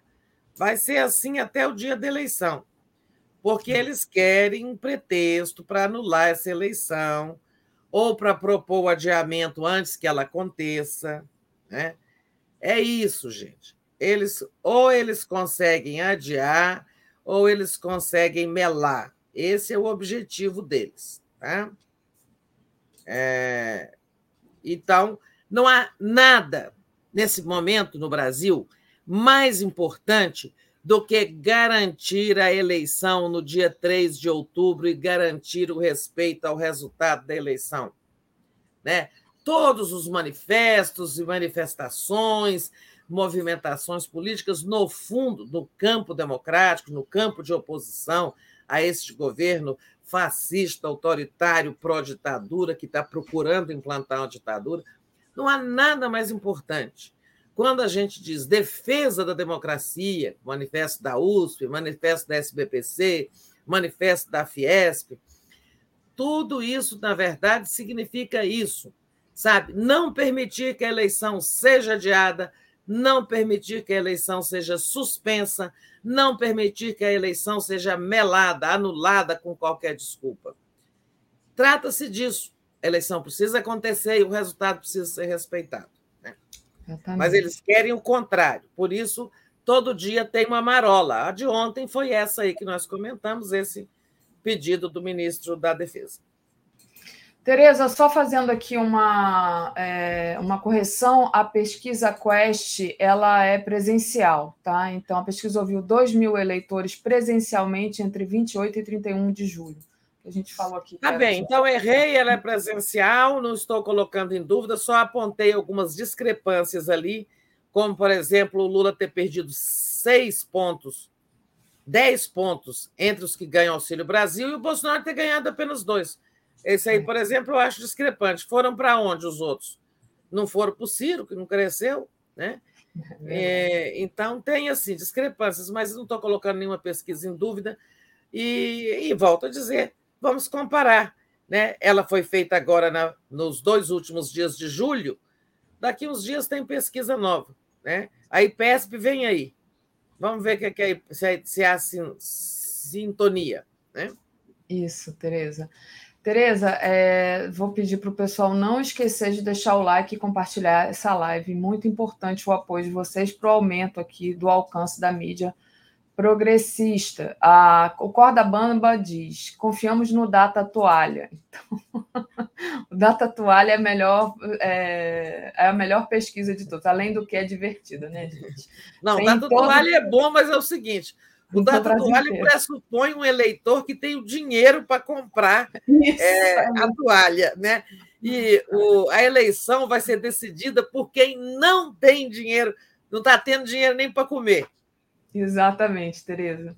Tereza, mas como você disse mas na sua fala anterior, né, o Bolsonaro ele quer arrumar confusão, né? Ele segue aí numa marcha golpista. Ontem ele atacou o ministro do STF e do TSE, voltou a, a criticar o Manifesto pela Democracia. Está desesperado, né, Tereza? Está desesperado, com muito medo de ser preso depois que perder a eleição, né? Por isso, tudo isso. Né? É, agora, os ataques de ontem também não são surpresa para nós, né? Mas ele disse que o ministro Roberto Barroso é um criminoso, porque ele foi fazer campanha para derrotar a emenda do voto, da volta do voto impresso. O Barroso já explicou isso várias vezes, que ele foi ao Congresso, à Câmara, três vezes, a convite da comissão especial da PEC, né? É, foi lá debater, como sempre, a Câmara e o Senado chamam especialistas ou autoridades relacionadas com o assunto. Naquele tempo, Barroso era presidente do TSE, foi ano passado. Mas o, o Barroso deu uma resposta boa, que eu acho importante, não é nada original, mas é, é preciso a gente pensar nisso. Né? Ele disse: a mentira precisa voltar a ser uma coisa errada no Brasil. Né? Por que nós estamos banalizando tanta mentira a partir do exemplo do presidente da República, né? Sabe, mentir deixou de ser feio. Lembram quando a mãe da gente dizia mentira é feio? Na verdade, não é feio, é errado. Né? Eu gostei muito dessa frase do Barroso, porque ela diz de muita forma muito singela um valor que nós precisamos resgatar. Mentir é errado. Né? E o presidente da República mente. O, o, o Barroso não foi sabe? Eu mesmo tenho críticas a ele em alguns aspectos, sobretudo ele ter chamado os militares para a Comissão de Transparência Eleitoral, mas é, o Barroso não foi fazer campanha para voto contra o voto impresso. Ele teve lá, claro que apresentou as razões dele. Isso é uma mentira dizer que um ministro do Supremo vai cabalar voto no outro poder. Seria um crime, né? Então, assim, aí também falou que o Fux deve ser investigado pelo inquérito das fake news conduzido pelo ministro Alexandre, por ter dito que o nosso sistema é correto. Né? Enfim, é, ele vai seguir nisso, né? É, é aquilo que os ministros já sabem. Olha, vamos ter que passar dois meses nós vamos passar dois meses. Aliás, hoje, 3 de agosto, faltam exatamente dois meses para a eleição redentora. Né? E nesses dois meses, todo dia vai ter assunto aqui desse jeito. Né? Atacou não sei quem, atacou os, os signatários do Manifesto pela Democracia e o Estado de Direito, os que são sem caráter, são o que mais que ele falou? Em suma, é, caras de pau, né? Então, nós vamos ter que conviver com essa histeria aí até dia 3 de outubro. E depois também, né? É. Pois é, 3 de outubro, chegar a 3 de outubro, realizar a eleição e garantir o respeito ao resultado da eleição. Este é o nosso desafio. Exatamente, Tereza. E falando do outro lado, né, o Lula tá um furacão, né? Hoje o Edu falou que a Anitta é um furacão. Eu acho que o furacão é o Lula. Ele vai botando todo mundo ali no, no vento dele, levando. Ah, na Paraíba, né, ele juntou gente a beça, né, e falou duro contra o genocida que governa o país. Então, Lula está subindo o tom aí contra o Bolsonaro. Enfim, muito bonito o Lula na Paraíba, achei. É, foi um ato forte pelas fotos que a gente viu, as imagens, né? E eu achei muito bom, é, porque o Lula estava em Campina Grande, um lugar onde chega a água da transposição do Rio São Francisco. E uma das mentiras do Bolsonaro, já que a gente está falando em mentira, é de que ele fez aquela obra, né? embora o povo saiba. Aí o Lula disse que ele é tão que ele tenha disfarçatez né, de dizer isso, até para o povo que sabe muito bem que aquela obra foi feita no governo dele, no governo da Dilma, e um tiquinho ali, umas coisinhas no governo do Temer, que também foi lá, foi para inaugurar, tentar faturar. É, mas assim, 90% da obra é Lula Temer, Lula Dilma. Né? O povo sabe disso. É, mas é bom, porque o Lula, acho que o Lula precisa chegar a 65%, pelo menos, no Nordeste, sabe? Para dar uma folga. Ele precisa crescer mais e ele está trabalhando para isso. E hoje Teresina vai ser uma grande festa. É verdade. Ah, botei a foto aí da, da Paraíba. Essa foto é pequena, eu tentei abrir aqui, mas pelo menos dá para ter uma ideia aí da quantidade de gente que que estava lá. Muito, muito legal. Tereza. Lembrando que é o seguinte: dentro da polícia, política de frente ampla, na Paraíba, o Lula foi apoiar a candidatura do veneziano. É que é do MDB, né, o candidato, é, e do contendo como candidato ao Senado o ex-governador Coutinho, Ricardo Coutinho, que é do PT, já foi do PSB. Ou seja, a política de ampliar, ela produz resultados, né? Lá, é, essa é grande manifestação é lá, em, lá na Paraíba é em torno de uma chapa ampla, né? Sim. Veneziano Vital do Rego. Isso, vou até colocar aqui a foto dele, que enquanto você falava, eu, eu dei um, uma pesquisa aqui, é esse daqui, né? É, então tá lá, Ricardo Coutinho, Ricardo Coutinho e o veneziano. Isso. Muito bem, Tereza. É, aproveitar. Opa, deixa eu tirar isso aqui que está no meio do meu rosto. Então tá aí a foto. Deixa eu aproveitar e agradecer aqui, então, ao Carlos Alberto Veloso Lopes. Crime é querer filmar no candidato que o eleitor vai votar. O voto é secreto e inviolável. Agora, muitos bolsonaristas arrependidos, perto da gente, no segredo da cabine eleitoral, vai votar no Bozo, disse o Carlos Alberto Veloso Lopes. Então, ressaltando a importância de você deixar o seu like, compartilhar essa live para a gente aumentar nosso alcance aqui. Tereza, é, outra questão para a gente tratar hoje é a questão é, da, do vice do Haddad. Né? A, a, Marina recusou ser vice do Haddad, né?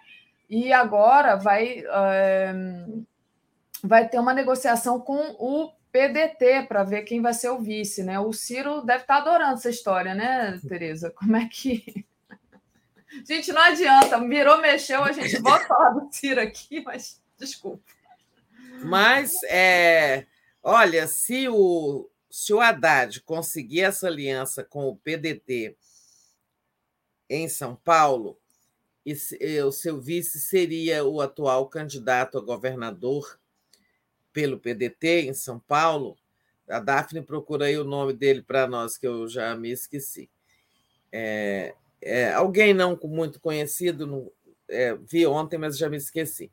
Mas é, esse candidato a governador pelo PDT em São Paulo seria o vice, já que a Marina agradeceu o convite, mas disse que prefere investir na candidatura dela a deputada federal, puxando votos para ampliar a bancada da rede. Lembrando que Rede hoje é um partido que tem apenas uma deputada federal, né? que é aquela indígena. Ah, é, o, é o Elvis César, o deputado. Elvis César. Eu ainda falei para mim ontem, lembrarei de Elvis Presley, mas esqueci. então, se o, mas se o Haddad conseguir essa aliança e o Elvis César, e não Presley, for o seu vice, olha, o, o Ciro fica sem palanque em São Paulo, no estado com maior eleitorado. Essa será uma vingança sutil, mas muito saborosa, pelo que o Ciro fez com Haddad em 2018, né? quando preferiu ir para Paris do que apoiar o Haddad no segundo turno. Né? Lavou as mãos, foi omisso, e talvez faça isso de novo esse ano. Então, tem esse jogo lá em São Paulo é, que não, não, não, acho que o Haddad está se movendo por ressentimento. Claro que ele está procurando ampliar a candidatura dele para vencer, né? mas que tem esse aspecto aí, seria uma suprema vingança, uma sutil vingança, deixar o Ciro sem palanque em São Paulo. Né? Não sei se é viável, porque nessa altura o PDT deve, deve, estar, tá uma, deve estar tá um alvoroço dentro do PDT. Então, Fusoe, tem até aqui, agora que eu vi, a gente deu uma matéria a respeito disso, tá? Então, tá lá também na nossa, no nosso é, site do Brasil 247, tá? Então, tá aí. Vice do Haddad pode ser do PDT. Muito bem, Tereza. É, Tereza, e é, não, e aí a Marina sai, né? E é, o que, que vai ser da Marina, Tereza? Você tem notícia? Não, eu acho que ela vai ser muito bem votada para deputada federal. Uhum. E, e, o plano dela está é, correto. Né? Se ela não for candidata a deputada federal em São Paulo, é, não tem um puxador de votos para a rede. Né? Acho que assim, se for para pensar só no interesse partidário, ela está correta, né? do ponto de vista do interesse partidário, porque ela vai puxar voto e, e vai conseguir ajudar a eleger com a sobra de votos dela mais deputados do, do, do Rede, Partido Rede. Pode ser. Aí, quantos dependerá da votação dela. Hoje não está assim muito simples, né? Como era no passado, você ter uma grande votação, tipo Tiririca, e arrastar cinco com a sobra dos seus votos, como fez o Tiririca. Né? Hoje, para você se beneficiar da sobra de, de votos de um, de um candidato do seu próprio partido, você precisa ter alcançado é, 50% do, do, do coeficiente eleitoral. Né? Cada estado tem um quociente eleitoral, que é a, a resultado da divisão do número de eleitores pelo número de cadeiras na Câmara Federal que aquele estado tem direito.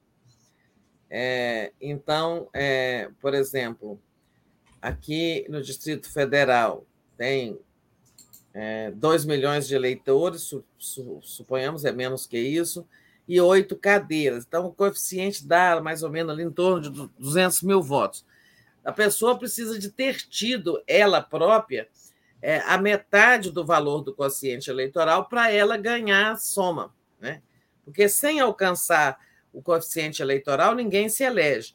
Então, a pessoa tem que ter a outra metade é, uma metade que ela conseguiu com seu próprio nome, para ganhar a outra metade do candidato bem votado, aquele de quem sobraram votos. Né?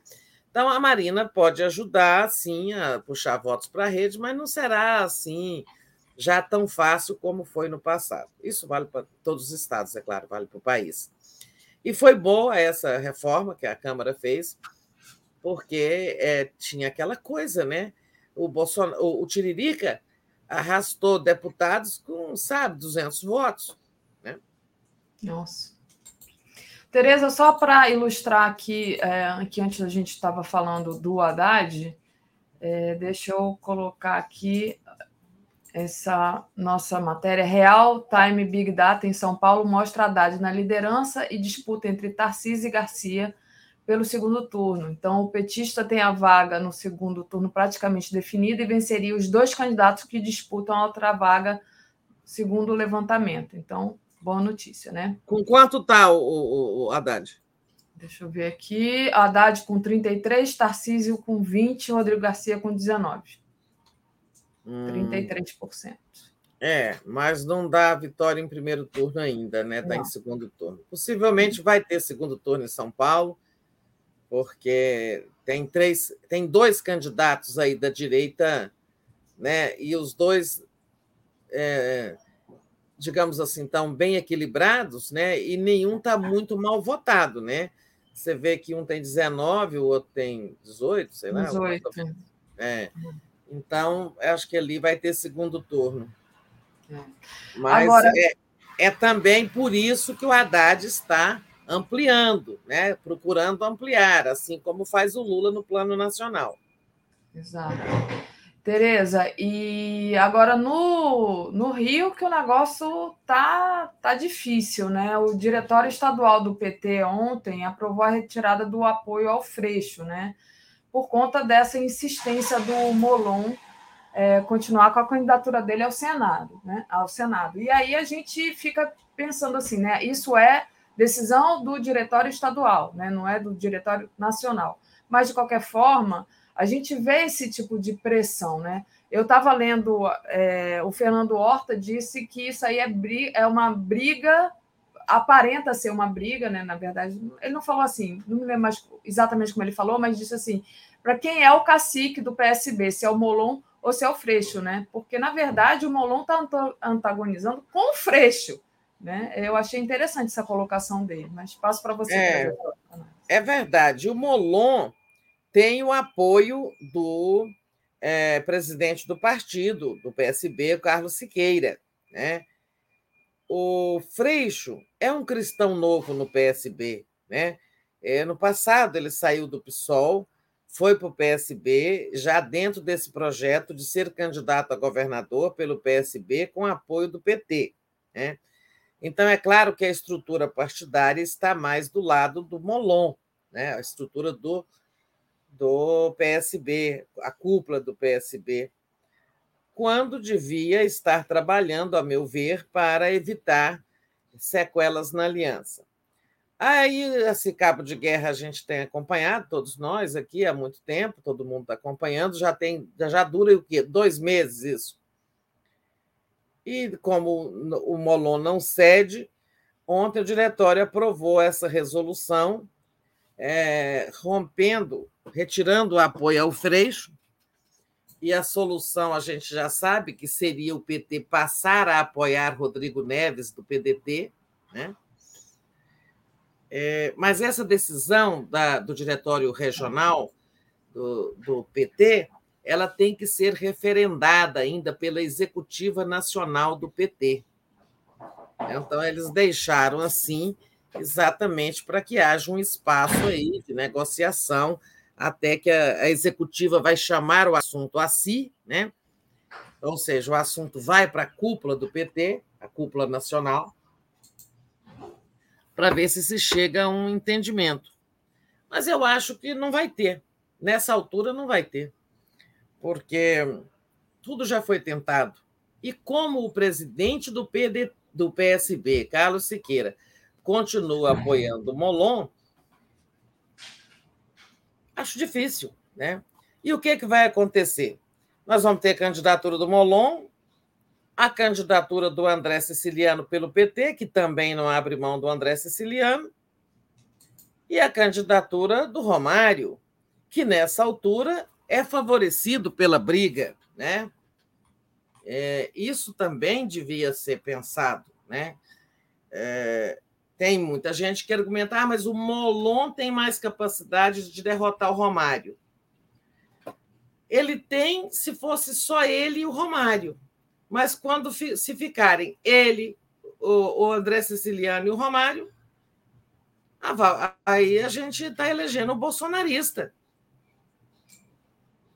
Né? É muito ruim. Eu achei assim, olha, a esquerda no Rio sempre dá problema, sempre ela não, ela assim, já tivemos tantas brigas no passado nefastas entre o PDT e o PT, quando o PDT era controlado pela família Garotinho, né, depois da morte do Brizola.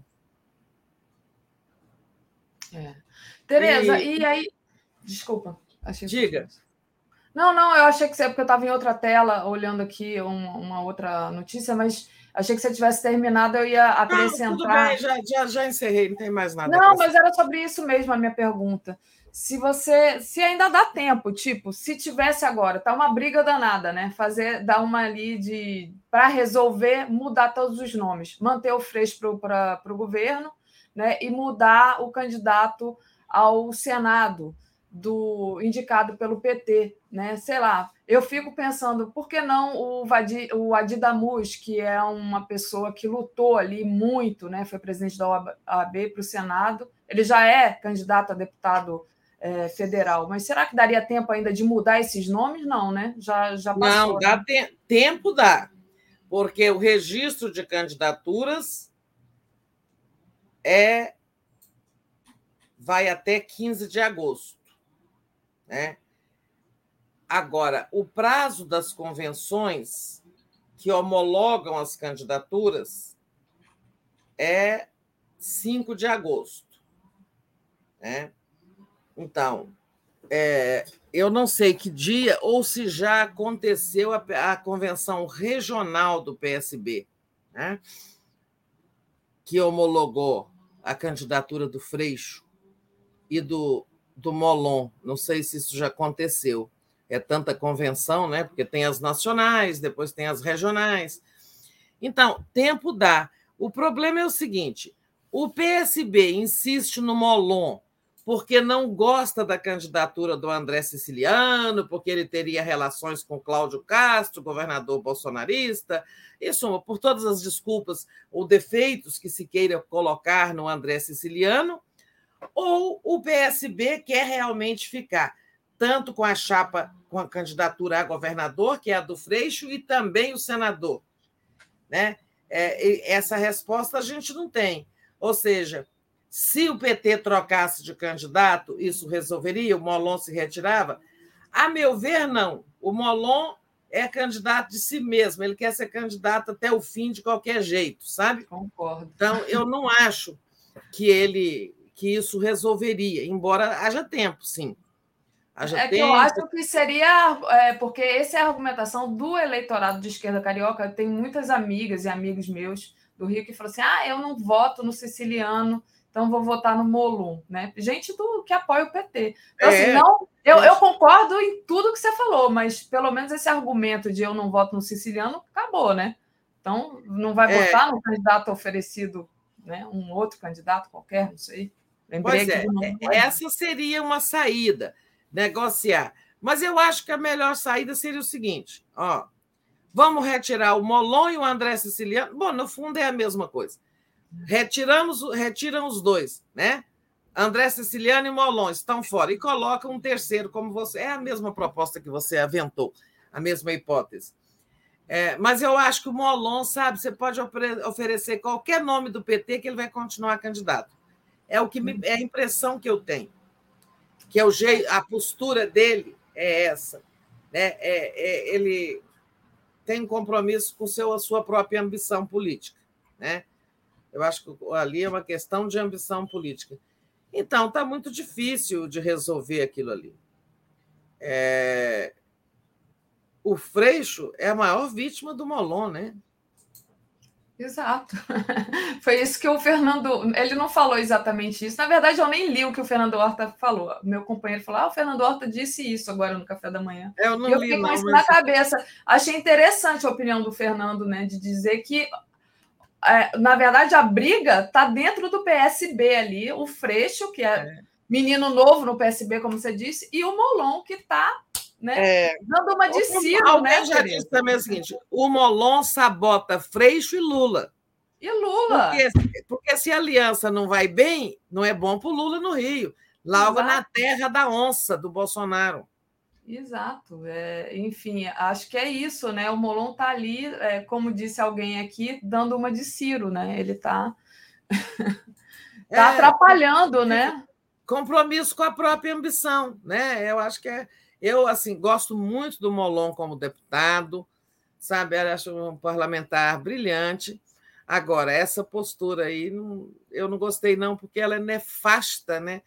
para, para a esquerda e para o combate ao bolsonarismo. Vamos e acompanhar. o Bolsonaro né? investindo tudo, o Bolsonaro investindo tudo no Rio. Fez convenção nacional no Maracanãzinho e agora vai fazer esse desparrame desta manifestação em 7 de setembro na Praia de Copacabana. E mais além, além de chamar a base, né, os exaltados, o pessoal gosta de chamar gado, eu não gosto de chamar gado, porque eu acho que a gente não deve chamar ninguém de animal, sabe? É, ninguém. É, nem os bolsonaristas. Mas é o seguinte: ele vai chamar a. Também ia chamar de matilha, mas é a mesma coisa que chamar de cachorros, perros loucos, né? Então, vamos retirar o termo matilha. Mas, em suma, ele vai chamar as falanges. Falanges são grupos exaltados compostos por pessoas. Então, ele vai chamar as falanges para a Praia de Copacabana, as Forças Armadas e agora quer as PMs e os bombeiros e os estudantes das escolas militares. Ou seja, ele quer fazer um ano novo em Copacabana. Digo ano novo, assim, 2 milhões de pessoas, né? Que é quando a praia lota e tal. Ele quer seja, confusão. Ele está jogando tudo. E não, e, e jogando tudo na votação do Rio. Na votação dele e dos aliados dele, do Cláudio Castro, do, do Romário e todo mundo. E a esquerda brigando. Exato. Por isso a postura do Molon é muito nefasta. Boa, Tereza. Concordo com tudo que você acaba de dizer. Tereza, deixa eu agradecer a Elisete, que achou uma excelente ideia que seja indicado outro candidato progressista para o senador no Rio de Janeiro. Então, fica aí a dica, gente, se der tempo ainda. É, Daniel Miage, é, Tere, por que no segundo governo Brizola foi tão rejeitado? R. Macedo, o mesmo erro foi cometido com Marília Reis em em Pernambuco está sendo cometido com Molon no Rio de Janeiro. Exatamente, ainda tem essa questão lá em Pernambuco que o PT aceitou, né? Tá, apostou no candidato PSD que não tinha, perdeu a Marília, a Marília saiu do PT, é, foi complicado ali em Pernambuco, e agora como é que vai abaixar de novo a cabeça no Rio, né? Seara Santos, Seabra Santos. Bom dia, Tereza Daphne. Depois do acontecimento da última semana, o Ciro vai antecipar novamente a passagem e entrou com um pedido no TSE para votar no exterior, já no primeiro turno. tá tirando onda aqui com a cara do Ciro. É isso, Tereza. E aí tem a Qual questão... foi a pergunta aí sobre Brizola? Ah, Eu- o Daniel. O Daniel perguntou, o Daniel lá do Japão perguntou por que o segundo Brizola foi tão rejeitado. É, você sabe. Segundo o governo Brizola, né? Bom, tinha uma propaganda política contra o governo Brizola que era alguma coisa assim, máquina de guerra, né, Tereza? Então, o segundo governo Brizola, é, sobretudo o segundo, né, é, é preciso ver um conjunto de situações, né? É, ele conseguiu, é, é, mas sobretudo a oposição midiática. Ele tinha uma guerra com as organizações Globo e isso é, pesa muito na formação da opinião.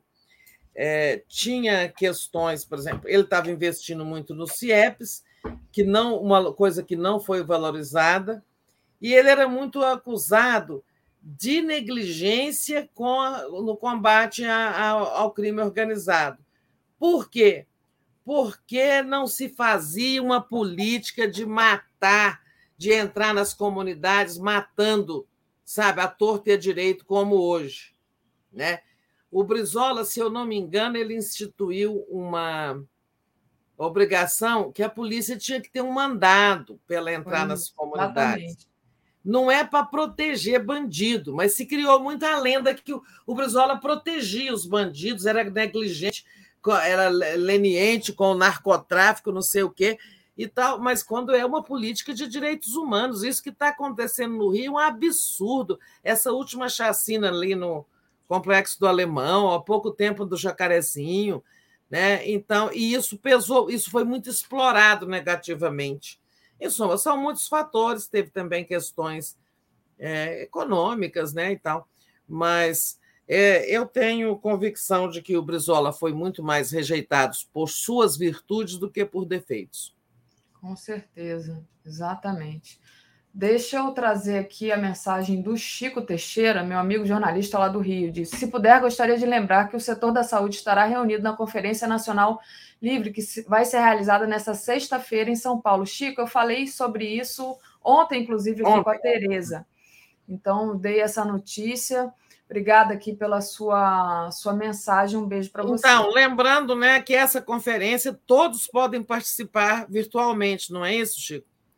É, e é importante, as conferências vão voltar no governo Lula, aquelas conferências setoriais que a gente tinha de educação, tivemos até a Confecom, a primeira e única de comunicação, a conferência de saúde e tal. É, bem lembrado. Bom, eu vou, vou aproveitar e me despedir. Gente, bom dia a todos e todas. Obrigada, Daphne. Não deu nem tempo, né, Tereza? Horário- o horário está estourado e você ainda tem que ler a programação. Isso, ainda- vou ler aqui as mensagens, pedir para o pessoal não esquecer de compartilhar essa live antes de sair daqui, tá? Importantíssimo. Então, agradecer a Leila Matos, que escreve assim: depois ainda falam da hegemonia do PT. O PSB é o partido mais hegemônico, ambicioso de todos. E deixa eu trazer aqui a programação de hoje. Então, às 10 horas, o mundo como ele é. Estados Unidos fazem provocação de guerra contra a China. Às 11 horas, giro das 11. Incendiário chamuscado de tanto ameaçar Bolsonaro se torna vítima de si mesmo. 13 horas, Estados Unidos afrontam a China com é, James Oni, é, podcast do Conde. Às 14 horas, o Evangelho segundo Jesus Cristo, uma aula com Vassoler. Às 15 horas, o Atucho Conde. Às 16 horas, Brasil Popular combate ao racismo e promoção da igualdade. 17 horas, Elias Jabu, a nova globalização é comandada pela China. 18 horas, Léo Quadrado. 18h30, boa noite, 247. 22 horas o dia em 20 minutos, 23 horas a live do Conde. Com isso, a gente encerra aqui. Tereza, obrigada. Você volta no Boa Noite, né? Até lá, gente. Tchau, tchau. Valeu, Tereza. Tchau.